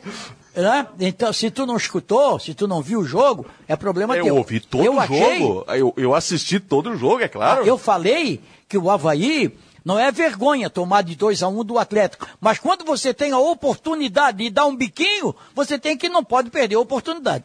Simone, por favor. Vamos lá, o Alexandre dos Passos, três derrotas seguidas e acha que tá bom. Continua assim então. Jarmi Júnior Vicente, bizarro, o Barroca tá iludido. O João Adilson Faria, a verdade é que o Barroca não soube aproveitar a vantagem que tinha. O Dedé José dando boa noite, o Edilson Orleans. O culpado do primeiro gol do Galo foi o Potker, né? Foi fazer cera e teve que sair do jogo e aconteceu exatamente o gol naquele momento. O Alberto Carlos de Souza é, pessoal, se foi embora aqueles pontos que conseguimos no começo. Abraços a todos. Valeu, Alberto. Também o Charles Barros. Douglas também não está bem, não. Tá muito nervoso. O Lewis Carvalho Potker, muito displicente. Já podia ter ido embora. O Anderson Freitas. O Havaí tem que fechar a casinha com os três volantes, mais um no meio e dois atacantes. O Pedro Henrique, o Barroca, com essa história de três volantes, vai perder vários jogos. Meio deve, eh, deveria ter colocado o Vitinho para jogar com a bola no pé. Ele que começa a treinar o time usando o Vitinho ou Jean-Pierre. O Celso Marques, não é possível isso. O treinador pode fazer cinco substituições e ele faz uma de cada vez e não muda as posições necessárias. O Vitor Neves desejando melhoras para o Paulo Branco, que está no DM aqui do, do, do Grupo Veg Esportes. O Ricardo de Coqueiro, Simone, parabéns a todos. Mais um banho na transmissão. Pergunta aí para todos: quem será o substituto do Douglas? Provavelmente o Vladimir, né? O Vladimir tá na frente, né? Não, não tem como não ser, né? O pessoal aqui até tá pedindo o Kevin, né? Que ficou na frente agora do Gladson e do Vladimir. Mas falando sério agora, não brincando, deve ser o Vladimir sim que tá na frente do Gladson, né? Então ele que deve ser o substituto. O Henrique Cunha também dizendo: olha só, o Arthur Chaves é o melhor do Havaí disparado. Chega a lembrar o futebol do Emerson de 2009. E você continua participando e interagindo no Facebook, YouTube, Grupo Veg Esportes e no nosso WhatsApp 988231111. Você fez uma pergunta, Miguel, a respeito daquele lance do Douglas. Para mim era lance para cartão amarelo. Por quê? O atacante do Atlético fez a finta em direção à linha de fundo. Não foi em direção ao gol. E havia o jogador do Havaí chegando para a cobertura. É, foi um carrinho lateral do Douglas. É, para mim era cartão amarelo. Eu também acho, eu também acho. Isso não isenta a responsabilidade do Douglas, né? É, que saiu claro. todo tabalhoado de, de novo no lance. É, não mas é a primeira vez que ele faz isso. Mas, se- era amarelo. É, mas acontece o seguinte: se ele bota a mão na bola, fora da área, tudo bem, expulsão. Agora, eu acho que era lance para cartão amarelo. Ele fez uma falta. Deu um carrinho fora da área. Se é um atacante, é, do, se é um defensor do Havaí que faz aquela falta, recebe cartão amarelo. Acho que ele não ia expulsar. Agora, uma coisa tem que ser dita. O árbitro, quando terminou o primeiro tempo, ele encerrou o jogo com um escanteio a favor do Atlético. E com os jogadores do Atlético, todos, todos, e mais o banco de reserva, cercaram o árbitro, fizeram uma pressão, porque uma bola bateu na barriga de um jogador do Havaí, acho que foi no Kevin. Foi em quem? Foi no Morato. No Ranieri. Morato? No Morato? Ranielli. Foi, com certeza. Bom, um dos dois. Ranieri. tava sentindo Mas outro foi lugar mais ainda, abaixo do umbigo. É, foi um, pouquinho abaixo. E ele achava que ali era mão, sabe? Achou, os jogadores do, do, do Atlético acharam que ali era mão. E foi uma pressão muito grande. O árbitro terminou o jogo sem cobrar o escanteio e foi uma pressão muito grande. Eu acho que essa pressão, embora não tenha sido mostrada muito, mas algumas faltas e algumas, e, algumas faltas perto da lateral, o Bandeira deu todas a favor do, Não do, concordo, não. do Atlético. Concordo, Eu tô dando a minha opinião, depois da tua. Mas eu segundo, dizendo que não. Não, Ele segundo, deu cartão pro Hulk, ele deu cartão pro Jair, ele deu cartão pro Mariano e mais algum que eu passou batido aqui. Pro Hulk foi por reclamação até no Sim, final do primeiro tempo. Sim, né? então acontece o Botou seguinte. cartão na cara do Hulk. Mas ele também errou. Ele errou na expulsão do, do, do, do, do goleiro do Havaí. O Havaí já estava perdendo de Aí do 2 a 1 Ranielli. Hã? E do Ranielli, que meteram Não, pressão. Ranielli, e o- o Ranielli meteu uma sola no tornozelo do cara. Não era pra vermelho, Sérgio. Não, Não, também não. acho que não, O- mas o poderia VAR ter o- expulsado. o VAR Não, também acho que não. Se fosse no que o Miguel tá falando, por pressão, por ele expulsava o Ranielli, é do Havaí mesmo. Aliás- não, não, não, foi muito bem o juiz. Eu não acho que. O a Va- expulsão poderia. Aqui, eu acho que é. nós temos aqui- Foi uma falta. Nós temos normal aqui uma até. equipe, cada um dá uma opinião. Exatamente. Cada um dá a sua opinião. Por isso O que eu tô nosso- dando a minha. O nosso diretor diretor não influencia, não, você tem que dizer isso, não. Na minha opinião, o lance do Ranielli, ele depois repetiu várias vezes, o Ranielli, no meio de dois jogadores do Atlético, ele deu o carrinho. Eu sou contra o carrinho, mas o carrinho pegou o pé do jogador, tudo bem, cartão amarelo, bem dado. O, tanto é que o VAR chamou, olhou, mostrou para ele. Aliás, o VAR não tinha nada que chamar. É. é, porque o VAR tem que ser acionado quando é lance assim escandaloso É, mas e eu que é acho também- erro escancarado da arbitragem. Isso aí não ia mudar o resultado do jogo, o Douglas sendo expulso ou não, porque o jogo já estava no final, 40 e poucos minutos, mas eu acho que foi, o, o- foi um cartão vermelho que o Douglas merecia o amarelo e não o vermelho. Se o Douglas sai do gol e pega a bola com a mão, fora da área, expulso. Mas o Douglas jogou fora, fora da área, ele pode jogar com o pé como outro jogador também. Então eu acho que para mim foi o grande erro da arbitragem, foi esse aí. Que não influenciou no placar. E o arremesso lateral, hein? Pois O é. Havaí reclamou. É que o, o Potker estava fora de campo. Não, mas a questão é se houve é, o erro na nação do arremesso lateral, que a bola escorregou, era o Mariano, a bola escorregou né? e. Isso, se e ali ele- teria que haver a reversão, enfim, houve irregularidade É no porque, arremesso mas o lateral ou jogador de não. futebol reclama de tudo, né? Reclama de tudo. Na leitura labial deu para ver que o Potker estava reclamando o árbitro, dizendo assim, isso não pode, isso é futebol profissional. É. Como se ele quisesse dizer, esse lateral foi Mas lance bola, base. ele colocou a mão em cima, ele, só que ele queria, até foi um erro dele que deu certo, mas a bola foi pro jogo. E o jogador do Atlético Mineiro estava É, ali, ele foi não- certo, primeiro. ele cobrou. A bola não foi pra Primeiro. fora e ele cobrou de novo. Não, ele foi cobrar e ali escorregou da mão dele, mas caiu dentro O do jogador campo. tem não que foi estar erro. segurando a bola com as duas mãos. Ele estava.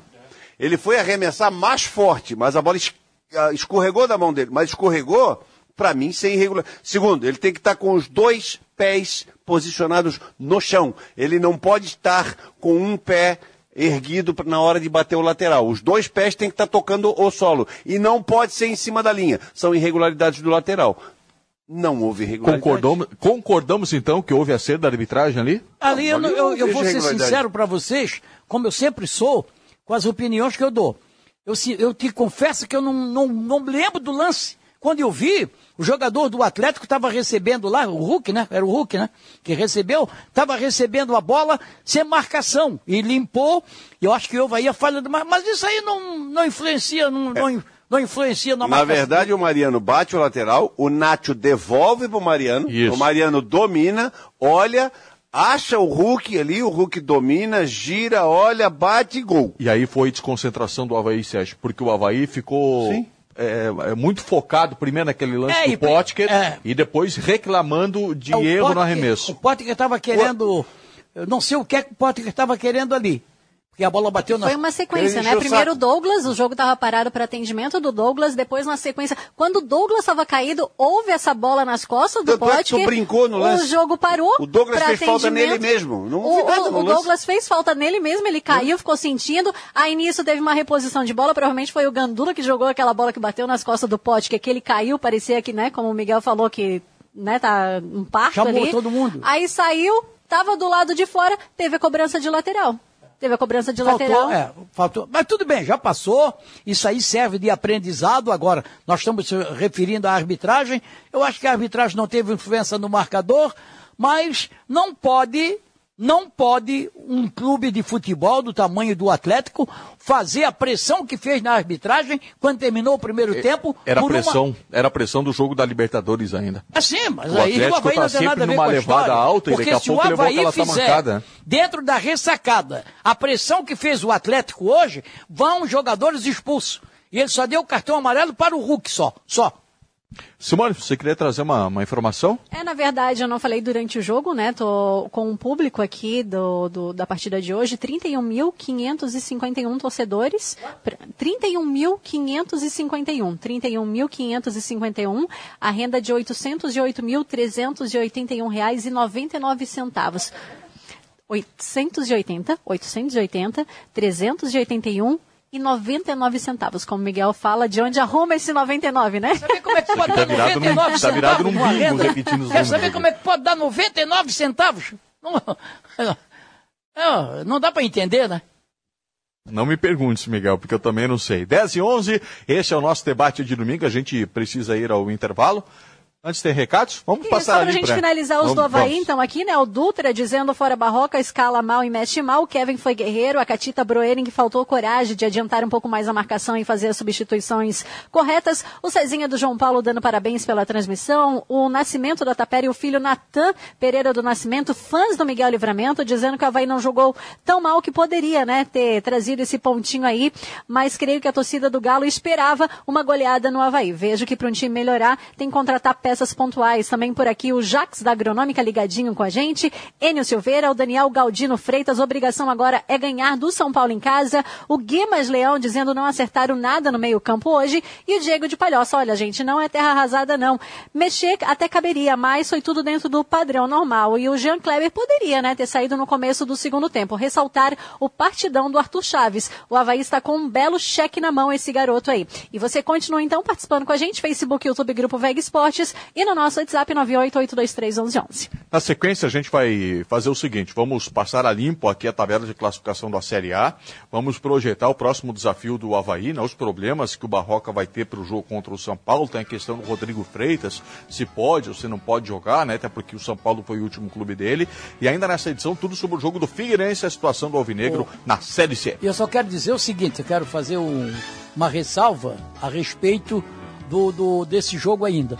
Eu acho que o torcedor do Havaí tem que comparecer, sim, tem que comparecer, sim. Agora, o Barroca vai ter, vai ter desfalques. Eu não sabia desse problema aí do zagueiro que entrou. Provavelmente não vai jogar contra o São Paulo. Não, não, não. Depois o o detalhe aqui. Tá, então tá bom. Não. Intervalo. A gente volta rapidinho aqui que o nosso debate é de domingo. Ainda tem muita coisa pra gente debater na noite de hoje, ok? Fique conosco. Grupo Vec Sports, há três anos, o torcedor catarinense se conecta aqui.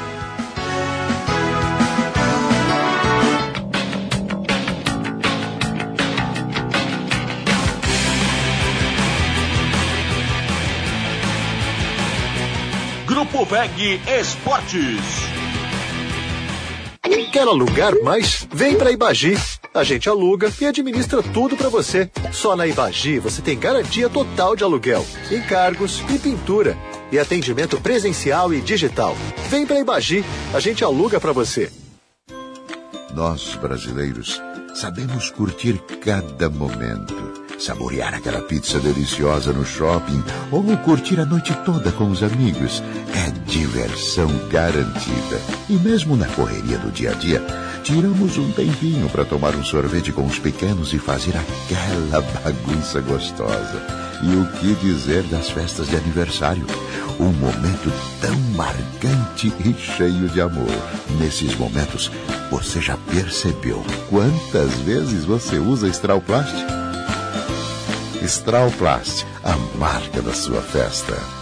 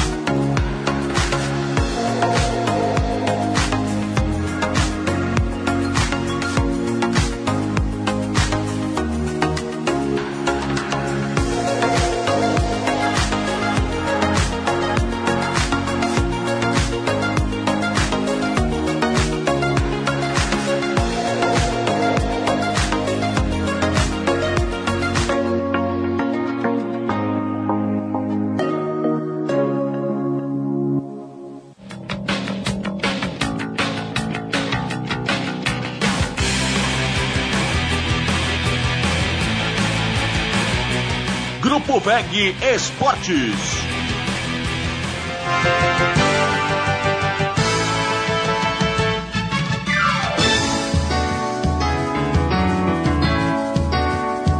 Bom, pessoal, o Miguel Livramento estava contando uma piada aqui no, no nosso intervalo. Então vamos ruim. voltar aos comentários esportivos, né? Vamos, melhor. Vamos, né? Melhor, melhor. Quer contar no ar a Não tua contar, piada, Miguel? Não, não, não, não, sei, Não? não, não sei contar piada.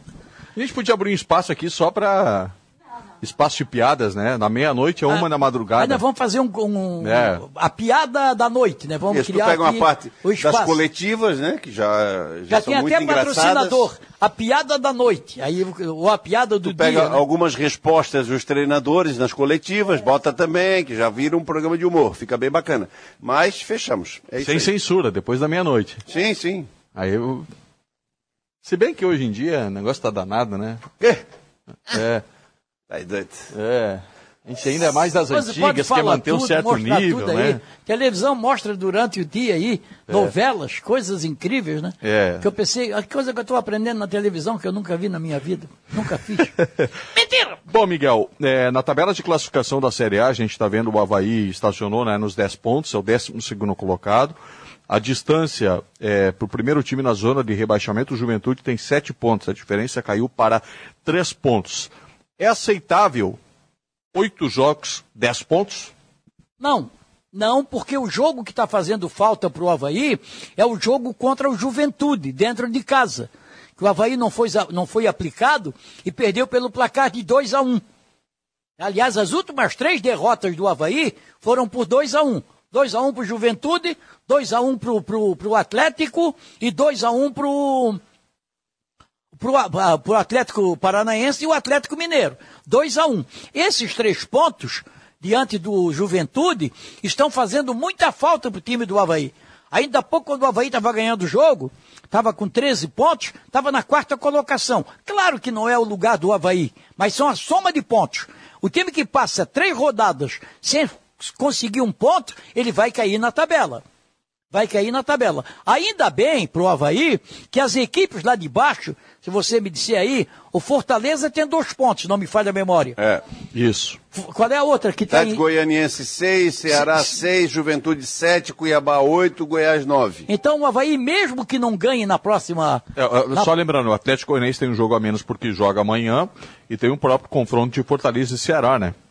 Também. Que também é um jogo a menos. E o. Internacional que tem um jogo a menos. É, e o próximo. É, porque amanhã Inter e Atlético fecham a rodada, Atlético Goianiense.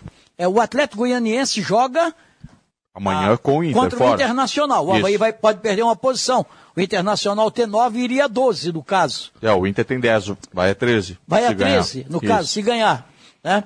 E depois, o Atlético Goianiense tem um jogo em casa com o Havaí. No confronto do, do Atlético com o Inter, a única condição do Havaí não perder posição seria a vitória do Atlético. Mas não aí é bom pro Havaí. Aí chegaria a 9, mas tem que fazer esse raciocínio, Não é bom, exatamente. porque se você. É adversário ah, ponto você vai baixo. ter. é, é, você tendo o Inter como adversário na tabela e o Atlético Goianiense, é muito melhor você ter o Atlético Goianiense. Que o Havaí ainda vai jogar duas vezes com o Atlético Goianiense. Joga lá, né? Porque agora vem a nona rodada. A décima rodada o Havaí joga em Goiânia. E aí é numa quarta-feira já, contra o Atlético. E depois tem a volta com o Atlético aqui. Então é muito mais. é, perde, perde uma posição agora, mas pode ganhar até o final do campeonato. Eu acho está bem identificado aqui, ó, eh, pelo que eu vi. O Goiás é o adversário direto do Havaí na, na intenção de se manter na Série A. O Cuiabá, o Juventude, o Atlético Goianiense. Cara, eu não posso falar isso do Ceará, cara. Todos os jogos do Ceará que eu vi, eu vi o Ceará jogando muito bem. Entendeu? Empatou em 2 a 2 com o São Paulo, jogando muito bem, com força. E com- ontem o São Paulo parecia que ia destruir o Ceará, né? Exatamente. Teve poder de Então, reação ainda é, para empatar. O, o que eu estou vendo é rendimento sem resultado do Ceará. O que eu vejo resultado com um rendimento razoável do Havaí. É, tá, tá Então, envolvido com outra competição também, né? O Ceará, que é a também, Sul-Americana, né? Entendeu? Fortaleza Agora, Eu Libertadores. acho que o Ceará não vai fazer parte dessa, desse rolo aqui de baixo. Acho que não. Surpreendentemente, o Fortaleza está nessa situação. Pô. O Fortaleza no passado fez um campeonataço. Pegou o grupo de Tá Libertadores. Libertadores agora. Exatamente. Então, é, esses times, quando não tiverem participação de Libertadores, eles vão crescer muito de produção. Então, essa é a minha preocupação, é que o Havaí cresça também, porque os caras vão crescer. O couro vai, vai comer bonito aqui, o caldo vai engrossar, porque eu não estou falando de internacional, vai sair daqui. Eu não acredito que o Bragantino vai, vai brigar para não cair. O Bragantino tem muita bala na agulha, entendeu? Mas, mas também pode estar Mas nessa também está briga. disputando duas competições. Exatamente. Está disputando duas competições. Então, o que, que é o momento? Sempre foi, eu não estou falando nada diferente aqui, não descobri a roda aqui. É, para os times pequenos de Série A, o caso dos nossos times de Santa Catarina, o primeiro turno é o grande momento, a grande prateleira para tu somar pontos, porque o segundo turno, aí vem todo mundo só com o Campeonato Brasileiro, só focando o Campeonato Brasileiro. E aí fica, teoricamente, fica mais É, difícil. o- nós disputamos 24 pontos até agora. Parece que tem um time aí, parece que é o Ceará ou Fortaleza que tem um jogo a menos, não me falha a memória. Fortaleza tem jogo a menos, o Atlético tem jogo a menos, o Ceará tem jogo a menos. Qual é o Atlético? O Atlético Goianiense. Mas é, mas jogo a menos porque Que não fecha jogou amanhã. Não, o jogo a menos é Mas que será o- o confronto com o Fortaleza. Não, mas o Forta- Fortaleza é, vai cumprir esse jogo que está atrasado na quarta-feira agora contra o, o Ceará, no clássico lá no, no, no- no Castelão, certo? Então, eu vejo assim, ó, é, você tem que conseguir os pontos, um meio ponto não existe mais, um ponto é importante, seja fora, seja dentro de casa. Tanto é verdade que os pontos que estão fazendo falta para o Havaí, que está deixando o Havaí na 12ª colocação, tirou lá do meio da tabela, é o jogo diante do Juventude dentro de casa. Juventude está tomando porrada de todo mundo. Viu, Miguel? Se a gente for por essa lógica do Sérgio, que o retorno costuma ser mais difícil, né, do que esse primeiro turno, vamos lá a matemática. Se trabalha geralmente com aquela máxima, né, dos 45 pontos para escapar do rebaixamento. O Havaí soma 10 pontos. O que seria uma pontuação aceitável para a virada de turno? 20 Para não pontos, passar tão 20 sufoco. pontos, 20 pontos, 25? 22 por aí, 22 pontos. Ah, 22 é metade, Miguel. É, para fazer 44. Para né? respirar, para tu 25, fazer. 26, né, Sérgio? É, uns 25 pontos. Não é fácil de fazer. Fazer 25 pontos no primeiro turno. Se você fizer 25 pontos, você deixa aí 20, vamos. Talvez 19, Ah, mas então 18. vamos combinar que mais 15 pontos nessas rodadas para fechar o primeiro turno? É pelo menos isso, né? Dá para buscar, né? Não, tem que dar para buscar. Senão você já começa a, a ir pro. Pô, temos que fazer 30 no segundo turno. Caramba, se tu não faz 25 no primeiro turno, para fazer 30 no segundo turno. Agora o Havaí tem 33 pontos para disputar, né? Até o- a final do primeiro turno. Ele disputou 24 pontos, ganhou 10. Tem 33 pontos para disputar no primeiro turno. Para ganhar 15, tu já vai para um aproveitamento de quase 60%. É, se ele ganha 15 pontos, 12, 13 pontos por aí, eu acho que ele encara o retorno, porque esses jogos que ele está tendo fora de casa agora, ele vai ter em casa. Aí o Havaí teria que ter um aproveitamento muito bom dentro de casa. E aí eu acho que essa, esses novos diretores que chegaram aí vão ter que olhar e o presidente vai ter que abrir a mão na, na janela que vai ter agora e contratar jogadores pontuais, um centroavante. E você pode pegar aí da Série B, você olha a Série B, tem um centroavante, tem um cara que a bola bate nele, entra, traz esse cara. Um meia, o Havaí tem um meia que é o, o Jean Kleber mais, E também da veio. Série B vai ser difícil buscar esse ano, Miguel. Porque se a gente pegar que os quatro, cinco primeiros da Série A são chamados grandes da, da, da Série B, desculpa, os quatro, cinco primeiros da Série B são times grandes, né, num cenário de Série B, é difícil É, imaginar Havaí- que o Vasco vai liberar algum jogador, O Havaí que o tem- o Cruzeiro Havaí- vai liberar algum jogador. O Havaí teve pronto, teve nada, brigando para contratar o Aloysio, o boi bandido, aquele. Ele, os últimos Hoje dois gols gol. do América foi ele que fez. É. Os últimos dois gols do América foi o, o, o Aloysio que fez. Ele preferiu o América, não o Havaí. Só rapidinho, o Rodrigo Freitas não é jogador do São Paulo, né? Só para tirar a dúvida, até a Simone né, apurou essa informação. O Rodrigo Freitas era um jogador que estava livre no final Pode do ano jogar. passado. Pode jogar. Pode jogar. É, a gente está falando isso porque o Bressan saiu de campo lesionado hoje, não se sabe se vai ter condições. né? Já confirmei até com o próprio Havaí, para não ficar nem- nenhuma dúvida, né? O Rodrigo Freitas não é jogador do São Paulo. Então, caso o Bressan não se recupere, o Rodrigo Freitas É, pode nós jogar no estamos final aqui de semana. elogiando já elogiamos em outras partidas, o. O. Deixa eu ver aqui. O Arthur. O Arthur. Né? E ele está jogando na posição errada. Ele está jogando pelo lado esquerdo. Eu queria ver esse rapaz jogar pela direita, para ele sair para dar Se tá mais jogando uma essa apoio. bola toda na posição errada. Nossa senhora. Como é que é? Se tá jogando essa bola toda, né? É, na posição ele, errada. ele é um bom jogador, mas ele está tá jogando no lado contrário, né? Ele é destro. Ah, Pela direita é melhor. O Havaí contratou mais dois zagueiros destros. Simone, vamos lá trazer recados e a gente vai abrir aqui o assunto Série C do Campeonato Brasileiro. Vamos lá, o Gabriel estava justamente perguntando sobre isso, né? Sobre a situação do Rodrigo, mas ele pode sim enfrentar a equipe do São Paulo, já que o contrato dele terminou no final do ano passado, né? Em dezembro. O Rudinei Silva aqui participando com a gente, o Thiago Havaiano de Imbituba. Havaí não tem meio campo. Ah, o camisa 10 aí de criação, desde o catarinense, jogando com três volantes e três atacantes sem meia de criação. Abraços a todos. Também por aqui o Cícero vai ser todo jogo igual. Perdemos, mas jogamos bem. Assim não se pontua, não. Para mim, o Havaí caiu já quando perdeu para o Juventude. A Cineide, infelizmente, não queria dizer isso, mas preciso ser sincera. Depois das péssimas escolhas do Barroca nos três últimos jogos, com derrota, acho que já era, hein? Ter insistido com Rômulo e hoje com Potker. O pessoal aqui tá desanimado, né? Tá desanimado com essa derrota. Mas, na mas afinal, né? São três, são três derrotas na sequência, né? Tem torcedores sim que fica preocupado e tá certo, né? São três derrotas na sequência. O Havaí que estava fazendo um excelente campeonato brasileiro, até surpreendendo a todos, agora com três derrotas, claro que preocupa sim, né? E você continua participando com a gente, Facebook, YouTube, Grupo Veg Esportes e no nosso WhatsApp 988231111. Ô Zé, só para completar, a, a matemática é simples. Ah, você, para atingir os 25 pontos, nós estamos falando aqui, mais 15 do Havaí, são 33 a serem disputados. No primeiro turno. né? No primeiro turno, para fechar o primeiro turno. Então, 33. 50% disso aqui é 16,5. Como não existe meio no futebol, não tem como ganhar meio ponto, tá, vamos botar aqui 16. 16 pontos. tá? Os 15. Beira 50%. 50 e poucos por cento. Hoje o aproveitamento do Havaí é 41,7. Tá, então o aproveitamento do Havaí precisa ser pelo menos de 50% até o final do primeiro turno, para ele ti- atingir aí os 23, 24 ou 25 pontos, vamos colocar assim.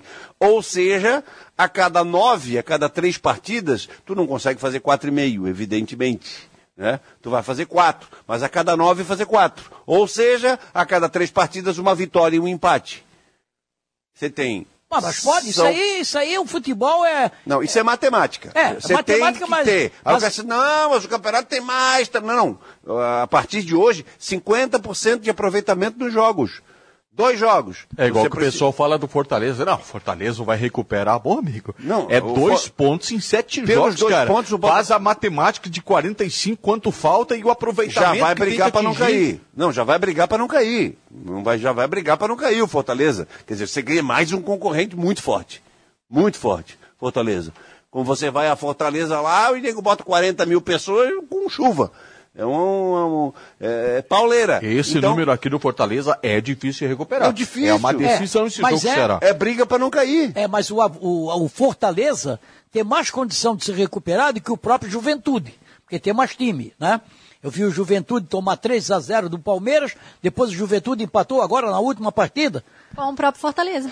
Hã? Com o o próprio Fortaleza, estava o ganhando de 1 a Fortaleza 0, o empatou. Fortaleza Isso. empatou. Agora, eu prefiro analisar com o transcorrer do jogo, com o transcorrer do campeonato. Ah, porque na 15ª rodada, na 18ª, por aí vai. Não, eu acho que tem que somar pontos e depois ver o que é que falta. né? Nos últimos jogos, ah, as outras equipes vão estar inteiras. O Havaí pode melhorar também. O Havaí deve contratar e deve melhorar. Esse é o problema. O Havaí tem. A diretoria do Havaí vai. É, até- quando é que abre a, a, a, a janela, Simone? Julho? É em julho a janela. É lá para é dia pra abertura 18 do de retorno. julho, 18 de julho a 15 de agosto. O Havaí tem que se preocupar agora. É pro retorno, Miguel. O Havaí pode até fazer uma, uma troca com alguns times aí da Série B, né? É, porque e o Havaí tem que recuperar alguns jogadores. Eu não vejo o Copete, não está jogando nada, mas o Copete tem condições de se recuperar. O Havaí tem que chegar para ele e dizer, meu filho, o que, que é? depende dele, né? Hã? Não depende dele, né? Não depende Sim, do- mas, mas não, o mas Barroca não vai chegar mas lá, hoje apertar era- um- uma era um tecla e o jogo- Copete sai jogando. Não, mas hoje era um jogo para ele entrar no lugar do, do, do Potker, que é um jogador que prende a bola, que dribla, que pode tentar uma falta. Se ele não jogar contra o Atlético, vai jogar contra quem? Não sei. Bom, Figueirense e Sérgio Murilo ontem venceu, teve sufoco Goleou, na reta final. É, dá pra dizer que foi uma goleada, né, pra cima do, do Ferroviário do Roberto Fonseca. É, o, o Figueirense ontem chegou a, a ocupar vice-liderança aí com os demais resultados dessa rodada. O Figueirense é o quarto colocado, 15 pontos ganhos, mas vem numa sequência bem positiva aí na, na, na Série C. E a leitura que a gente fez ontem é de que o primeiro passo é justamente se confirmar, se consolidar numa condição mais cômoda na tabela de classificação, para que num segundo momento possa evoluir também a questão de jogo, de qualidade de time, né, de desempenho do Figueirense. O desempenho ontem foi bom contra o Ferroviário, empates. Primeiro tempo, o Figueirense até criou algumas oportunidades, a principal delas foi a bola na trave do Gustavo Henrique, depois, no segundo tempo, Gustavo Ramos, que para mim é o melhor atacante de todos que o Figueirense tem no elenco, eh, foi oportunista naquela jogada do Zé Mário, que de novo foi muito bem. É o principal armador do Figueirense, é o lateral esquerdo. O Zé Mário participa demais do jogo, cobrança de escanteio, a zaga eh, cortou, aí do outro lado o Zé Mário conseguiu o cruzamento e o gol do, do Gustavo Ramos. E depois, até por conta de vários desfalques, eh, ao menos é a visão que eu tive, eh, o Figueirense encontrou dificuldades no momento que tinha que repor. Aqueles que naturalmente entrariam para dar um suporte, eles já iniciaram. Então, aqueles que tiveram que entrar no jogo de ontem são, segundo reservas né, desse time do Figueirense. E naturalmente caiu a, a qualidade do time e foi um salve-se quem puder, no finalzinho do jogo. André dando carrinho na lateral direita, a determinação não faltou e no final das contas o Figueirense com mais três pontos, Sérgio. Você pega um. fazer um paralelo aqui, nenhuma comparação. Eu sempre digo. O nosso comentário sobre a Série A do Campeonato Brasileiro. Ponto.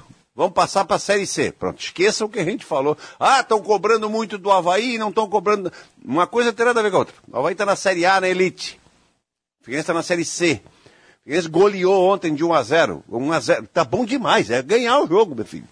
E Você pega o Palmeiras, você tira três titulares do Palmeiras, o Palmeiras tem reposição a rodo, não a mesmo nível. Não a mesmo nível. O Figueirense perdeu Muriel, titular. O Figueirense perdeu Serginho, titular. O Figueirense perdeu Oberdan, titular.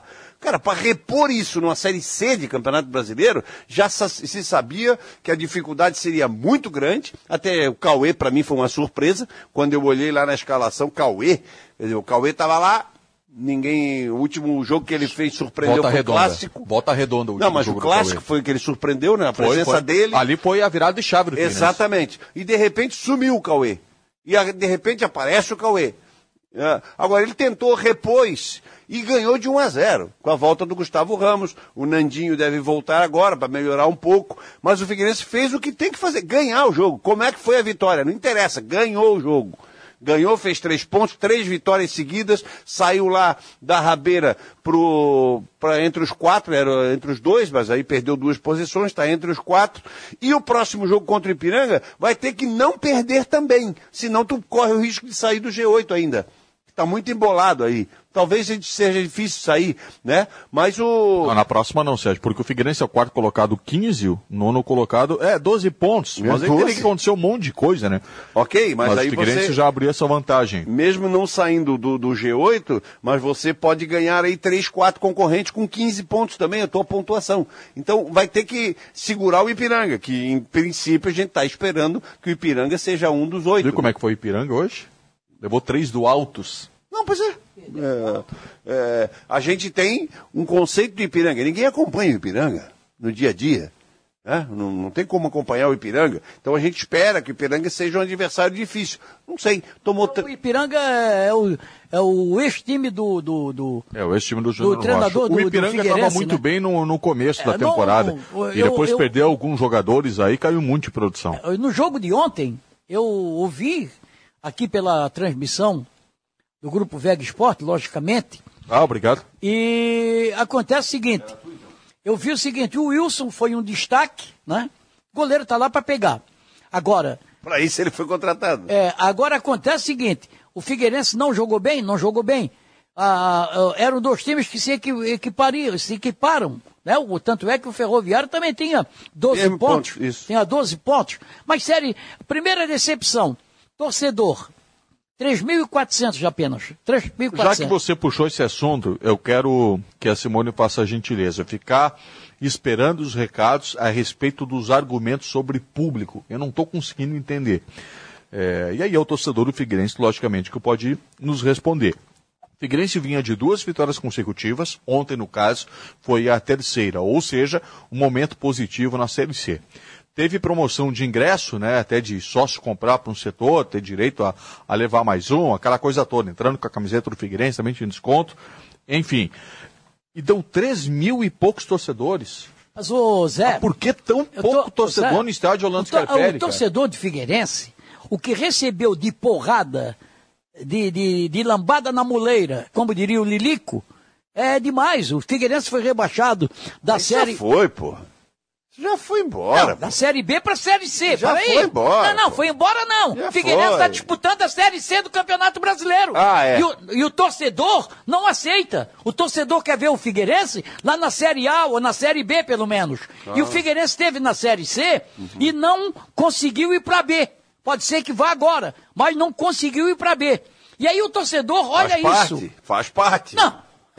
Faz parte, mas ninguém quer, né? Ontem, até durante o jogo, né, quando você estava falando sobre a presença do torcedor quando saiu, que deu menos de 4 mil torcedores, alguns até falaram assim, Simone, o torcedor não sabe o que esperar do Figueirense, porque tem jogo Figueirense se vai mal, daí não dá aquela motivação de ir para o estádio, porque não sabe o que esperar. Teve um torcedor que falou isso ontem, Claro, eu né? e tenho é verdade, amigos, né? eu tenho amigos, até parentes, torcedores do Figueirense, não vai? Ah, não, não vou, pô, Série C, né?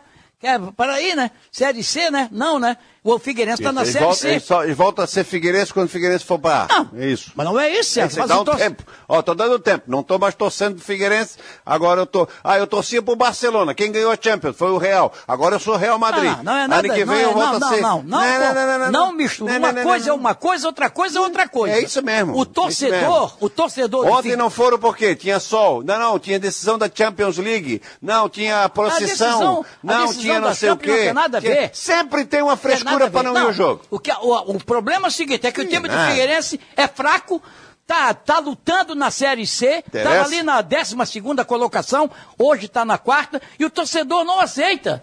O torcedor não aceita, o torcedor é orgulhoso. Tá, o o torcedor está vendo o seu maior rival não na che- Série A. O Está vendo o seu maior rival na Série A. Nunca teve tanta distância. Isso não tem nada a ver, Um pro Miguel. outro. Tem nada tem, a ver. tem sim, não tem o nós. Hava- Não tem o Havaí na, na Série A. Os caras são figueirenses vão lá o jogo, pô. Mas não é assim, não é assim. Ah, não, então é não é assim. assim, então Primeiro que o ingresso então. está caro. Segundo, o ingresso está caro. Segundo, o time não. não ah, ganhou duas vitórias. de ganhou de quem? Ganhou de quem? Ganhou de quem? Ganhou dos times da Série C, pô. Não, mas time Série C é Série C, o torcedor não aceita. O pô. Figueirense é um time de Série C, pô. Mas o torcedor não aceita. Ora, bola. O torcedor é torcedor de Série A. E Série B. Não aceita o Figueirense na Série C. Nada. Torcedor que fica em casa de Ah, não, pijama. porque vamos, que o Figueirense Ih, vai, nada. vai ganhar a Série C para botar uma estrela para se igualar ao Havaí. O Havaí não foi repetitivo. O Havaí veio da C, ganhou a C. Tava na D, ganhou a C. Tá, mas por que, o que você entrasse no Havaí? Nós estamos falando da torcida do Não, Figueirense no falando jogo do torcida do Figueirense. Figueirense, exatamente Tem nada a isso. ver. Não, não, Tem nada a não- ver. não adianta torcida querer- do Criciúma botou 16 mil pessoas. Mas não confundo, não confundo. 16 mil pessoas a torcida do Criciúma botou lá. É Série B, não interessa. 16 mil pessoas botou lá. Eu não você não pode comparar o, o- o torcedor do Criciúma, ou, ou o torcedor do Figueirense e Havaí, com o torcedor do Criciúma. É torcedor, é torcedor. Não, na- lá só tem um time. Não interessa. Lá só tem um time só. Não interessa. A cidade toda faz Aqui uma tem dois campanha times, mas não tem. pra aquele Aqui tem time. dois times, não tem 6 mil que torcem pro Figueirense aqui? Vai botar 5 mil, pelo menos. 5, 5. Vamos falar 5. É sócios, o Figueirense está chegando a 6 mil. 6 mil. 6 mil está chegando. Isso. Mas nem- nem todos os sócios vão. Muitos pagam, tem cadeira lá. Eu conheço pessoas que têm três cadeiras. Claro que não vão. Lá no Pra Figueirense. dar 3 mil e poucas não pessoas, vão. pô. Não vão. Para dar 3 mil e poucas pessoas? Aí começa a fazer promoção, tudo bem, por aí, mas o futebol Figueirense é está caro. dizendo, eu preciso de você, torcedor. Torcedor, não, não, só quando tu chegar na Série A. Nem, nem vem. Nem vem. Isso aí é desde o começo do mundo. O que leva público ao estádio é o time. O adversário também leva, também tem isso. Sabe? Torcedor, pô, vou ver, vou ver o Cruzeiro, como foi lá em Criciúma. Vou ver o Cruzeiro. O Cruzeiro tinha lá, torcida, torcida lá. Torcedor vai ver. Ah, o torcedor vai ver quem? Ferroviário de, de do Ceará. Nunca vi falar. Ele vai ver o Figueirense. Do o. Arthur tá falando assim, Simone, fala pro pessoal aí da bancada elogiar os três mil e poucos que foram no Claro, estádio, não claro. ficar batendo na mesma sim. tecla. Sim, tem que elogiar mesmo, né? Até porque assim, a gente não vê grandes públicos, né? A gente acompanha quando jogava aqui Havaí, Figueirense, na Série B, dava mais ou menos isso sempre. 4 mil torcedores, por que, que agora tem que lotar? Tá na Série C, a gente tem que ver a realidade que é o time. Não chama público um Figueirense Ferroviário às três horas num sábado. Figueirense teve prejuízo final da ontem. Champions. Claro, assim, a gente, a gente perdido sabe. 80 mil de renda, se não me falha a memória, né? Os 3 mil e poucos tem que elogiar sim. Ah. O pessoal que está indo lá para assistir um jogo de Série Mas C eu é acho que ninguém está criticando os 3 mil, mas Não, nós estamos- na minha, não- na não minha cabeça... criticando os 3 Não, mil. não é criticando, Claro, mas claro. Esses que Claro. foram, porque assim, a gente sabe que aqui chama a público quando tem Flamengo, quando tem Corinthians, que vai torcida adversária, que lota o estádio. Tá, mas, então a gente essa é a vê- realidade. Essa é a realidade. Média de 4 mil. Eu acho que é pelo seguinte. Quando. Eu acho que é pelo seguinte. Eu tenho uma opinião, e a opinião que eu tenho é calcada em fatos. Fatos. Com pessoas com quem eu convivo. Sabe? Com quem eu convivo. O torcedor não aceita o Figueirense na Série C. Aceita uma, uma minoria que aceita. Ah, vou ver, por exemplo, nós temos as torcidas, elas, por exemplo, estão lá. Os torcedores estão lá brigando. Tem aquela meia dúzia que vai sempre, aquele mil que vai sempre, pode jogar com o Batatinha, com o Três Coquinho, que vai estar sempre lá. Mas o torcedor não aceita o Figueirense na Série C. Tanto é verdade que o Figueirense já teve 12, 13 mil sócios, hoje está caminhando para 5 mil, 6 mil, uma coisa parecida. É isso, Sérgio? Se é, né? A hora que o time precisa é agora. Depois que tiver, se, se, se voltar para uma Série B, depois uma Série A, tiver com, eh, quando tem Edmundo com a 10, jogando pra caramba, quando tem um baita time ali, etc, etc, aí é fácil torcer, porra. Mas isso aí, Aí é fácil isso aí é torcer. desde o começo do mundo. Então, eu, eu, eu prometo que não provoco mais essa discussão Não, sobre mas público. provoca, provoca Não é bom. vou provocar. Porque não o torcedor provocar. gosta disso. Se é torcedor- normal, aí pode ser que eu esteja errado, né? Estou insistindo na questão de público. Primeiro, então, nós- vou eu me adaptar. Primeiro, nós somos muito comodistas. Eu digo nós de Florianópolis. Eu sou nascido e criado, sou minhoca da terra. Nascido e criado aqui, sou manezão aí, da, de Florianópolis. Somos muito comodistas. Nós precisamos. é, nós vamos ao- no shopping, é, se o sho- não, no shopping, nós vamos na loja tal. Se não tiver estacionamento na frente da loja, para eu parar meu carro na frente da loja, já complicou, já não estou afim de ir. É, Florianopolitano é assim. Olha, pode ser que chova a partir dos 20 do segundo tempo. Não vou. Não vou que eu posso me molhar. Comodista. Comodista. Muito comodista. Eu vou. Nós estamos falando de um geral de Floripa. Por que, que não dá mais público na ressacada? É, tem bicha. Não tem mais. Engarrafamento? Não tem mais. Chove? Não chove mais. O estádio é quase todo coberto. 70%, 80% do estádio é coberto. Tá, e por que, que não dá 15 mil, 20 mil? Ah, é porque. Sempre tem um A porquê. Isso é coisa de Florianópolis. Ponto. Quanto tempo não se tem 16 mil pessoas no estádio? Ah, mas Quanto tempo não temos 13? Vou deixar por baixo. 13. 13 mil pessoas no estádio. 13. Vamos lá. Só deixa eu te falar Vai dar seguinte. sábado? Acho, acho que tu estás sendo ingrato. Vai dar sábado? Estás sendo ingrato Não. com a torcida do Figueirense. Não. A torcida do Figueirense já enfrentou temporal, caiu, chovendo canivete. E o torcedor estava lá. Passado. Estava lá. O, como é que é? No passado? Sim, mas olha, o passado faz parte da vida. Sim. O passado faz parte da vida. Porque o Figueirense tinha time. Série A do Campeonato Brasileiro, Figueirense tinha time. Aí o Figueirense caiu para B. Na B já foi se arrastando, se arrastando, se arrastando, quase quase, quase, quase caiu. Foi para C. Da C não subiu. Tomara que suba agora para B. Mas acontece que o torcedor não aceita. Outra coisa, A meu maioria caro, do tu torcedor tás faz falando igual a ti. promessa para Santo. Você Estás falando negocia. por ti. Cara, ti, quanto é que custa o ingresso no estado Orlando Scarpelli? Cara, não é sócio. Quanto é que custa o ingresso? 60 o mais Quanto? barato. 60 o mais barato. 60. Aí o cara vai 60. Geralmente não vai sozinho, leva um filho. Aí tem o cachorro quente, tem um espetinho de gato, tem o tem um, um, uma- um guaraná para tomar. Aí sem falar no transporte. Se ele tem carro, tem a gasolina. Mas a gasolina faz parte, tá tudo bem. Se ele não vai, vai é um de lazer, ônibus. pô. Vai, vai de ônibus. Qual é o lazer que tu faz que tu não vai gastar 150 pila? Mas o cara, é, mas, 200 é, mas pila? todo mundo pode, nós estamos aí no final do mês. Mas o lazer não tá tendo mesmo, né? Com a É, situação hoje nós atual, estamos, não tá nós- tendo lazer. nós estamos no final do mês, o dinheiro só sai dia 10. Então tem muita gente, hoje é dia 29. 29 hoje, tem muita gente que já está usando o cheque especial, está dando Não, chequinho pré-datado, por aí vai. o rico não mais. vai, ó. O rico não vai. Ó, gente, tem algumas opiniões aqui dos torcedores, né, que estão mandando pra gente. O Marcos de Hipoteca disse, Simone, eu sou sócio, mas o Figueirense não tá dando muita confiança, né? Mas eu vou todos os jogos. O Renê Gilberto disse, Simone, os valores do ingresso eh, são muito altos, né? Sou sócio, só que para um cidadão ir com os filhos fica muito caro. O Marcelo Vilela dizendo, "Marce- o Miguel tá certo, não tem motivação, né? O time que ficou sete anos na Série A e agora dois anos na Série C, qual o torcedor que vai gostar? O Walter Pierre disse, eu sou sócio, mas não tenho ido muito aos jogos não, não dá motivação. O Fernando Rodrigues disse, torcida do Figueirense só vai quando o time tá ruim precisando, quando tá melhorando ninguém apoia. O Demóstenes Ribeiro disse que ontem, né, o, o- a torcida ficou em casa para ver o final da Champions. E o Fabrício disse, ó, Miguel, se vocês acharem aí pouco 3.500, dia 12 de junho vocês vão se surpreender, porque vai ter mais de 13 mil torcedores, porque a festa de aniversário vai ter jogo do Figueirense no dia 12, até vai depender desses últimos do jogos, Figueirense, né, do Figueirense. também, né? Se o Figueirense continuar vencendo, tomara que sim, dia 12, então vai ter bastante torcida lá, quem Dia 12 sabe, já né, é. tomara. Dia 12 o pessoal já ter recebido, já é. E dia 18 de junho vai ter Manaus e Figueirense e é aniversário de quem? Da Simone? Da Simone Malagoli, dia É, 18 aí de junho. vai em jogo? Ah, a Simone vai completar 48 anos Que? no dia 18. 18? e ela tá 18 anos, enlouquecida. dia 18 de Cara, junho. não tem um santo dia que ela Ah, não Simone- avisa Nossa, o dia do Mas eu vi que tinha aniversário. jogo Simone, assim, que legal. O pessoal da VEG vai me dar bolo, salgadinho, semana desde o docinho. O- Vai te dar o bolo, vai. Deixa A eu só semana- dizer o seguinte pro nosso chefe Vinícius que está acompanhando, é uma direta, indireta pro senhor, viu? É. Tá vendo? Por isso que ela tá falando no ar, Tem dia do jogo dia 18 e aniversário. dia 19, olha Tá só, a gente pode fazer um É. final semana Aliás, de eu tenho- festa. Eu A recebi uma. Simone, a Simone, a partir de, de junho do ano passado, ela é uma mulher de 40. Ah, para Tem que não. 18, Miguel, para. Para. com isso. 18 de... 40. É? É, o É, não, é só Figueirense, eu que faço aniversário.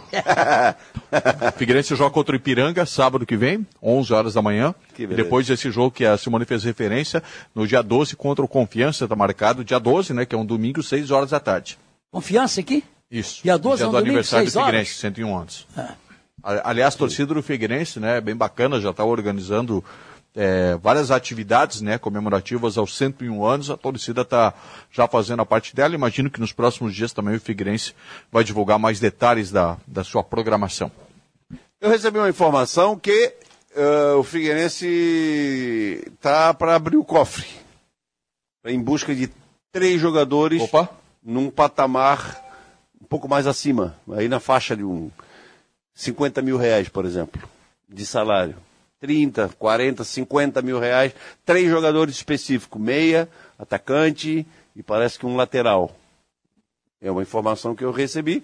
Vamos ver na sequência. Não existe janela para a Série C de Campeonato Brasileiro. Pode contratar a qualquer momento. Pode Agora, contratar. Então quer dizer que Aí vamos a combinar, mobilização Para a está- primeira fase é um grupo de bom tamanho. é, tem que Que o trazer... Figueirense tem. Tem que trazer jogadores que saltem do aeroporto ou da rodoviária, depende de onde é que vem, né? De repente vem de perto, salta na rodoviária e entra em campo. É, Negócio de vir o, o banco, atacante que adianta. o, o atacante que o Sérgio fala, imagino que seja um 9. Quem? Sim. Um 9? Porque o Malisson não deu conta do recado e o Gustavo Henrique está oscilando demais. Não, é o lateral que o Sérgio é- faz referência precisa muito uma reposição para o Muriel. O Figueirense não tem. E o meia, não é nenhum absurdo trazer mais um meia, até porque o Bassano e o Léo Arthur, até aqui, na minha visão, não deram uma boa resposta. Né? O Léo Arthur nem se fala. O Bassani tem oscilado bastante. Ontem teve bons e maus momentos. Esperava mais do Bassani. Mas se chegam três jogadores a nível de titularidade, de fato, é para brigar para subir, né?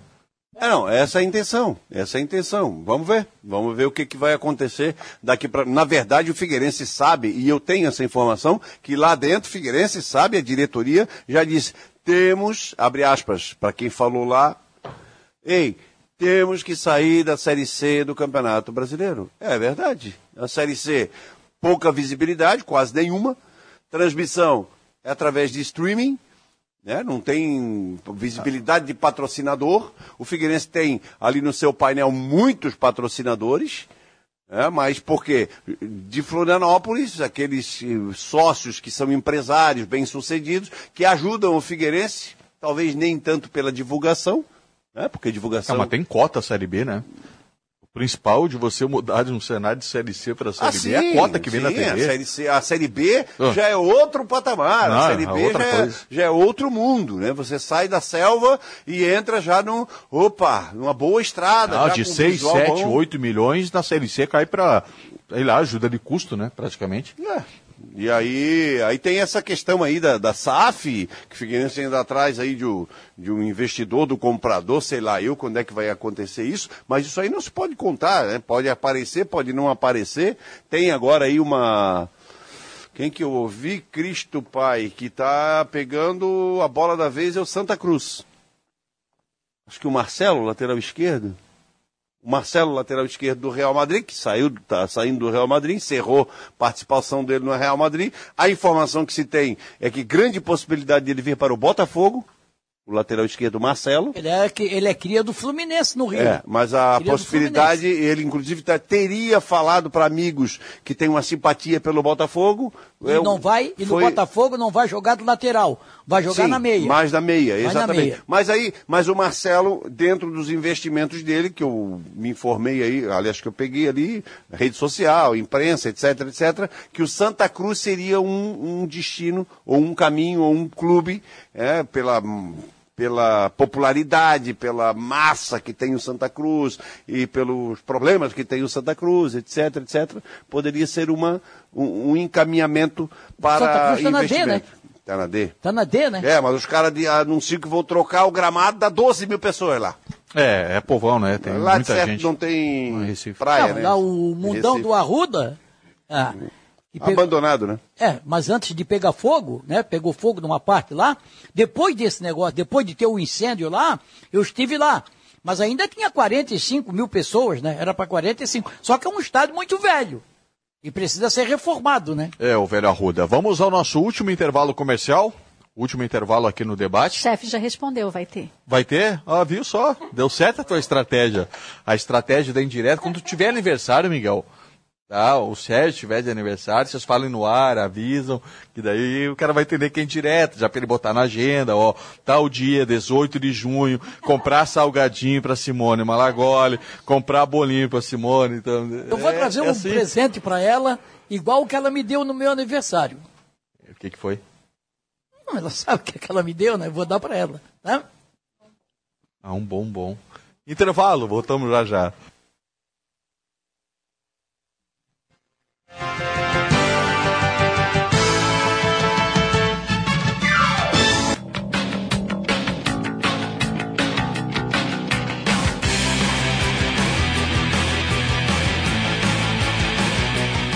Grupo VEG Esportes.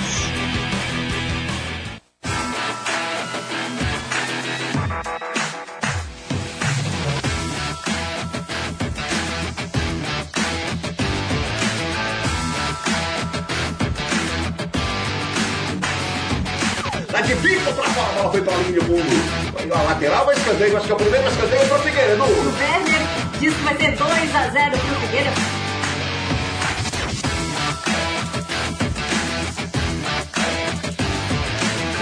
Vai comparecer, a torcida vai comparecer. E qual novidade seja no extracampo.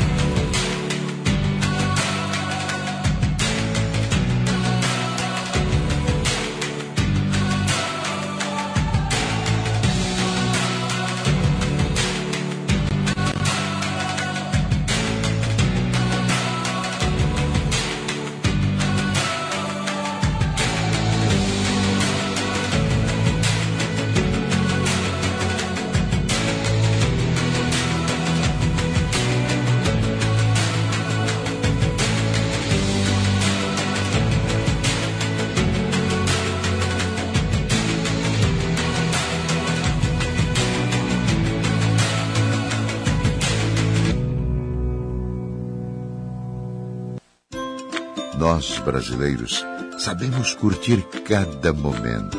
Saborear aquela pizza deliciosa no shopping ou curtir a noite toda com os amigos.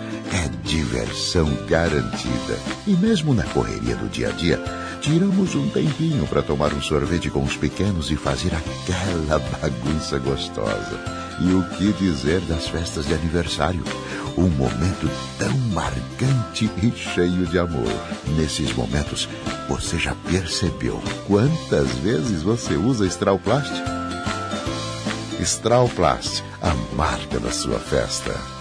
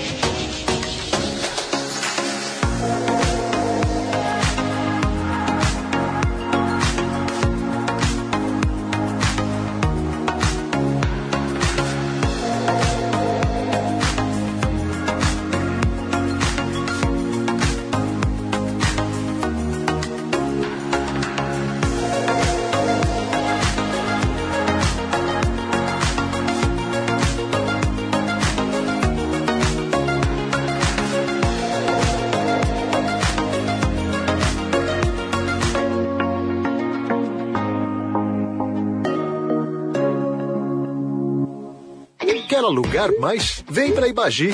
A gente aluga e administra tudo para você. Só na Ibagi você tem garantia total de aluguel, encargos e pintura.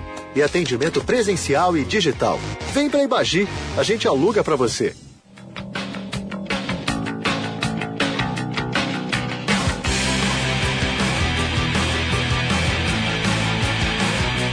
Grupo VEG Esportes.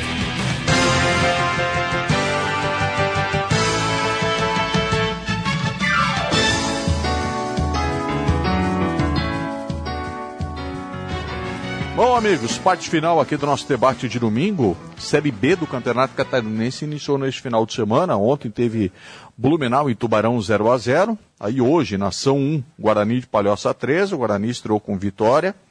Atlético Catarinense e Carlos Renault empataram em 1 a 1 Esse jogo foi no Renato Guarani Silveira. ganhou fora de casa, ganhou lá em Joinville, Fora de né? casa, isso.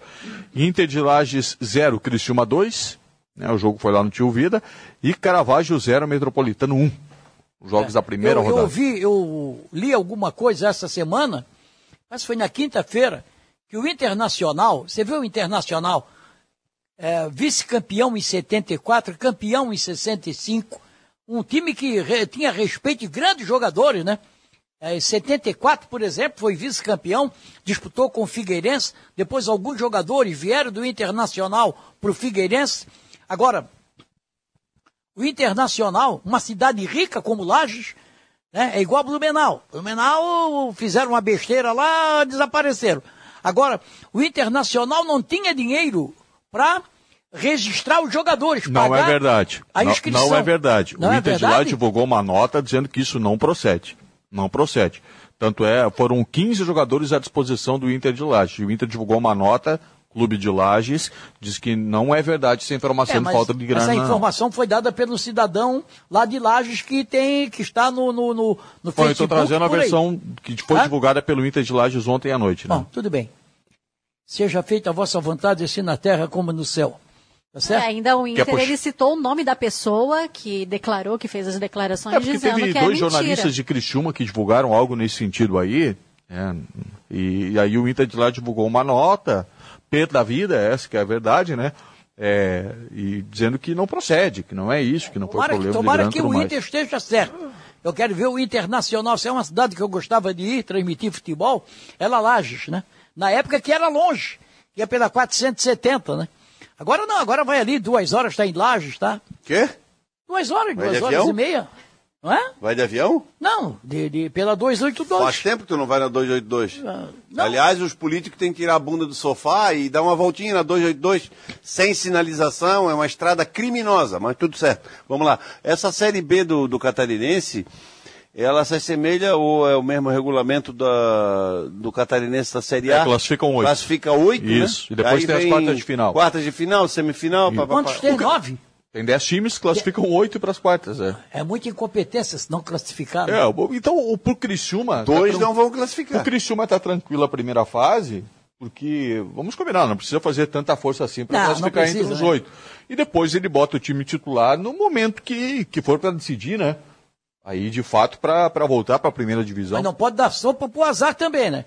Não é que daqui a pouco começa a colocar time misto, time misto, recebe dois bicos, aí vai chorar na cama que é lugar quente. Eu acho que o Criciúma tem que, usar, tem que primeiro... Bom, ele está cuidando da série, da série B, né? eu vi o jogo com o Cruzeiro, ele teve um jogador expulso, jogou a maior parte do, do, do tempo com 10 jogadores e tomou um gol no apagar das luzes. 47 minutos, o jogo vai terminar aos 49, ele tomou um gol aos 47. Né? Faz parte, está jogando, tá? Mas ele quis se defender muito, recuou muito. E o Cruzeiro tem alguns jogadores que são habilidosos, jogadores de série B, A, por aí vai.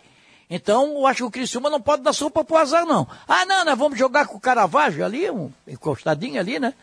Ah, jogar com o Caravaggio. Não, vai dar, não. Chega lá, os caras mordem, a, a- vão na bola como que vai num prato de comida, quando jogar contra o time Aliás, vocês viram o jogo do, do Criciúma contra o Cruzeiro? Vi. Foi é, gol de mão mesmo do Marcelo Hermes? Ah, Eu- o gol, eu- gol eu do achei- Criciúma eu achei- foi, foi, eu achei foi, gol foi. irregular. Foi, foi, foi. A, a televisão mostrou várias vezes, o cara foi na bola, levou o braço aqui, ainda dá uma, uma ajeitadinha, sabe? Se ele bota o braço para trás, bola batia na barriga Foi e bem entrava. anulado, né? Seria gol de barriga. Eu Foi acho que a bem série, a série B não tem muito trelelê esse ano, não. Isso é sério. Olha, no máximo, mas no máximo, com alguma surpresa ainda, seis disputando quatro É, eu vagas. também acho. Acho que ali Também é acho. Cruzeiro, Bahia, Esporte, melhorando bastante o Grêmio. entra Vasco, Grêmio bolo. mais um ali na Vasco, briga. É. e aí esporte- vem mais um. Eu acho que o esporte começou a dar uma derrapada. O Grêmio tem Mas que tá no- melhorar. tá no quarto aí, né? É, Tá no mas o lugar, né? esporte perdeu pro Tom Bense. Perdeu 1 a E 0. 1 a 0 Não pode perder pontos. O tá Bahia disp- perdeu pro Tom Benz. Aliás, o Bahia perdeu Bahia, pro Tom Bahia, Benz. Bahia. Não, mas o esporte perdeu. Ah, mas o Tom Benz tem né, o super quequé na ponta esquerda. Não, mas o, o, o, o esporte perdeu uma partida também, ou empatou o último jogo Vai aí. perder. Hã? Vai perder. É, perdeu um jogo que não podia perder. Ah, perdeu um jogo pro time pequeno que não podia perder. Não me lembro qual foi o O último jogo que o Sport perdeu foi para o CRB.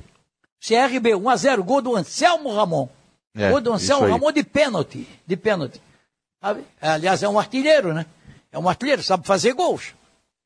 Simone, os últimos recados para a gente fechar aqui o debate. Vamos lá, o Rafael Sagaz aqui ligado com a gente, Ronaldo dizendo parabéns, meu Figueira, tá fazendo bonito, Fernando Amorim Coelho, obrigada pela mensagem, também o Zé Calvinegro aqui com a gente, a Valdineia Rocha, o Ro- Fernando Rodrigues dizendo que o Figueira vai subir, o Enio Silveira, boa noite, transmissão nota 10, o Maicon Simas também ligado com a gente, torcedor do Figueirense, o Charles Machado Leco também, torcedor do Figueira aqui com a gente, e o Juliano de Mari, que quando o Sérgio estava falando sobre contratações no Figueira, ele falou, Guilherme Teixeira encerrou o Paulista com título, acesse braçadeira de capitão no Noroeste, cairia como uma luva aqui no Figueira. Obrigada pela participação de todos, né, desde cedo aí com a gente, acompanhando o Atlético Mineiro e Havaí, depois agora no debate. Final de semana estaremos juntos aqui novamente, um beijo para todos, anotem na agenda dia 18 de junho, meu aniversário.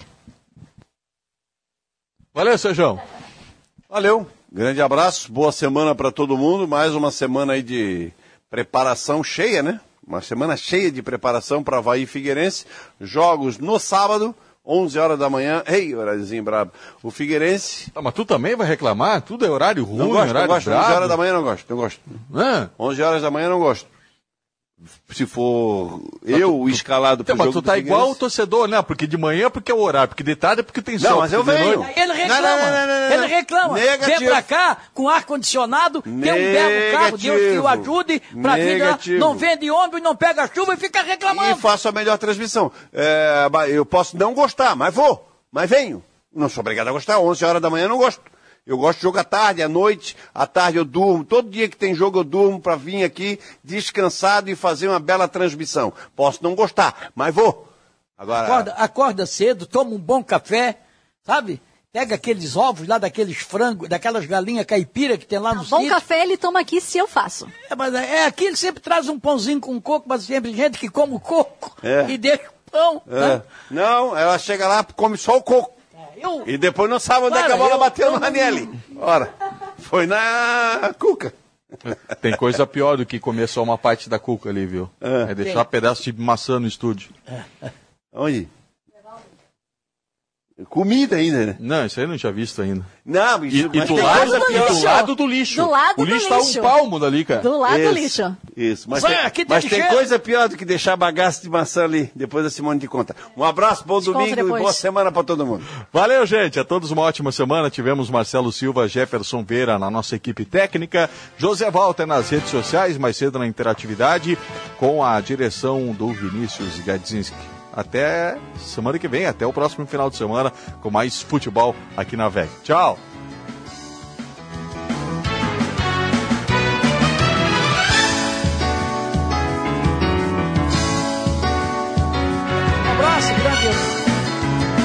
Volta, volta! Dá tchau, Miguel, dá tchau. Lá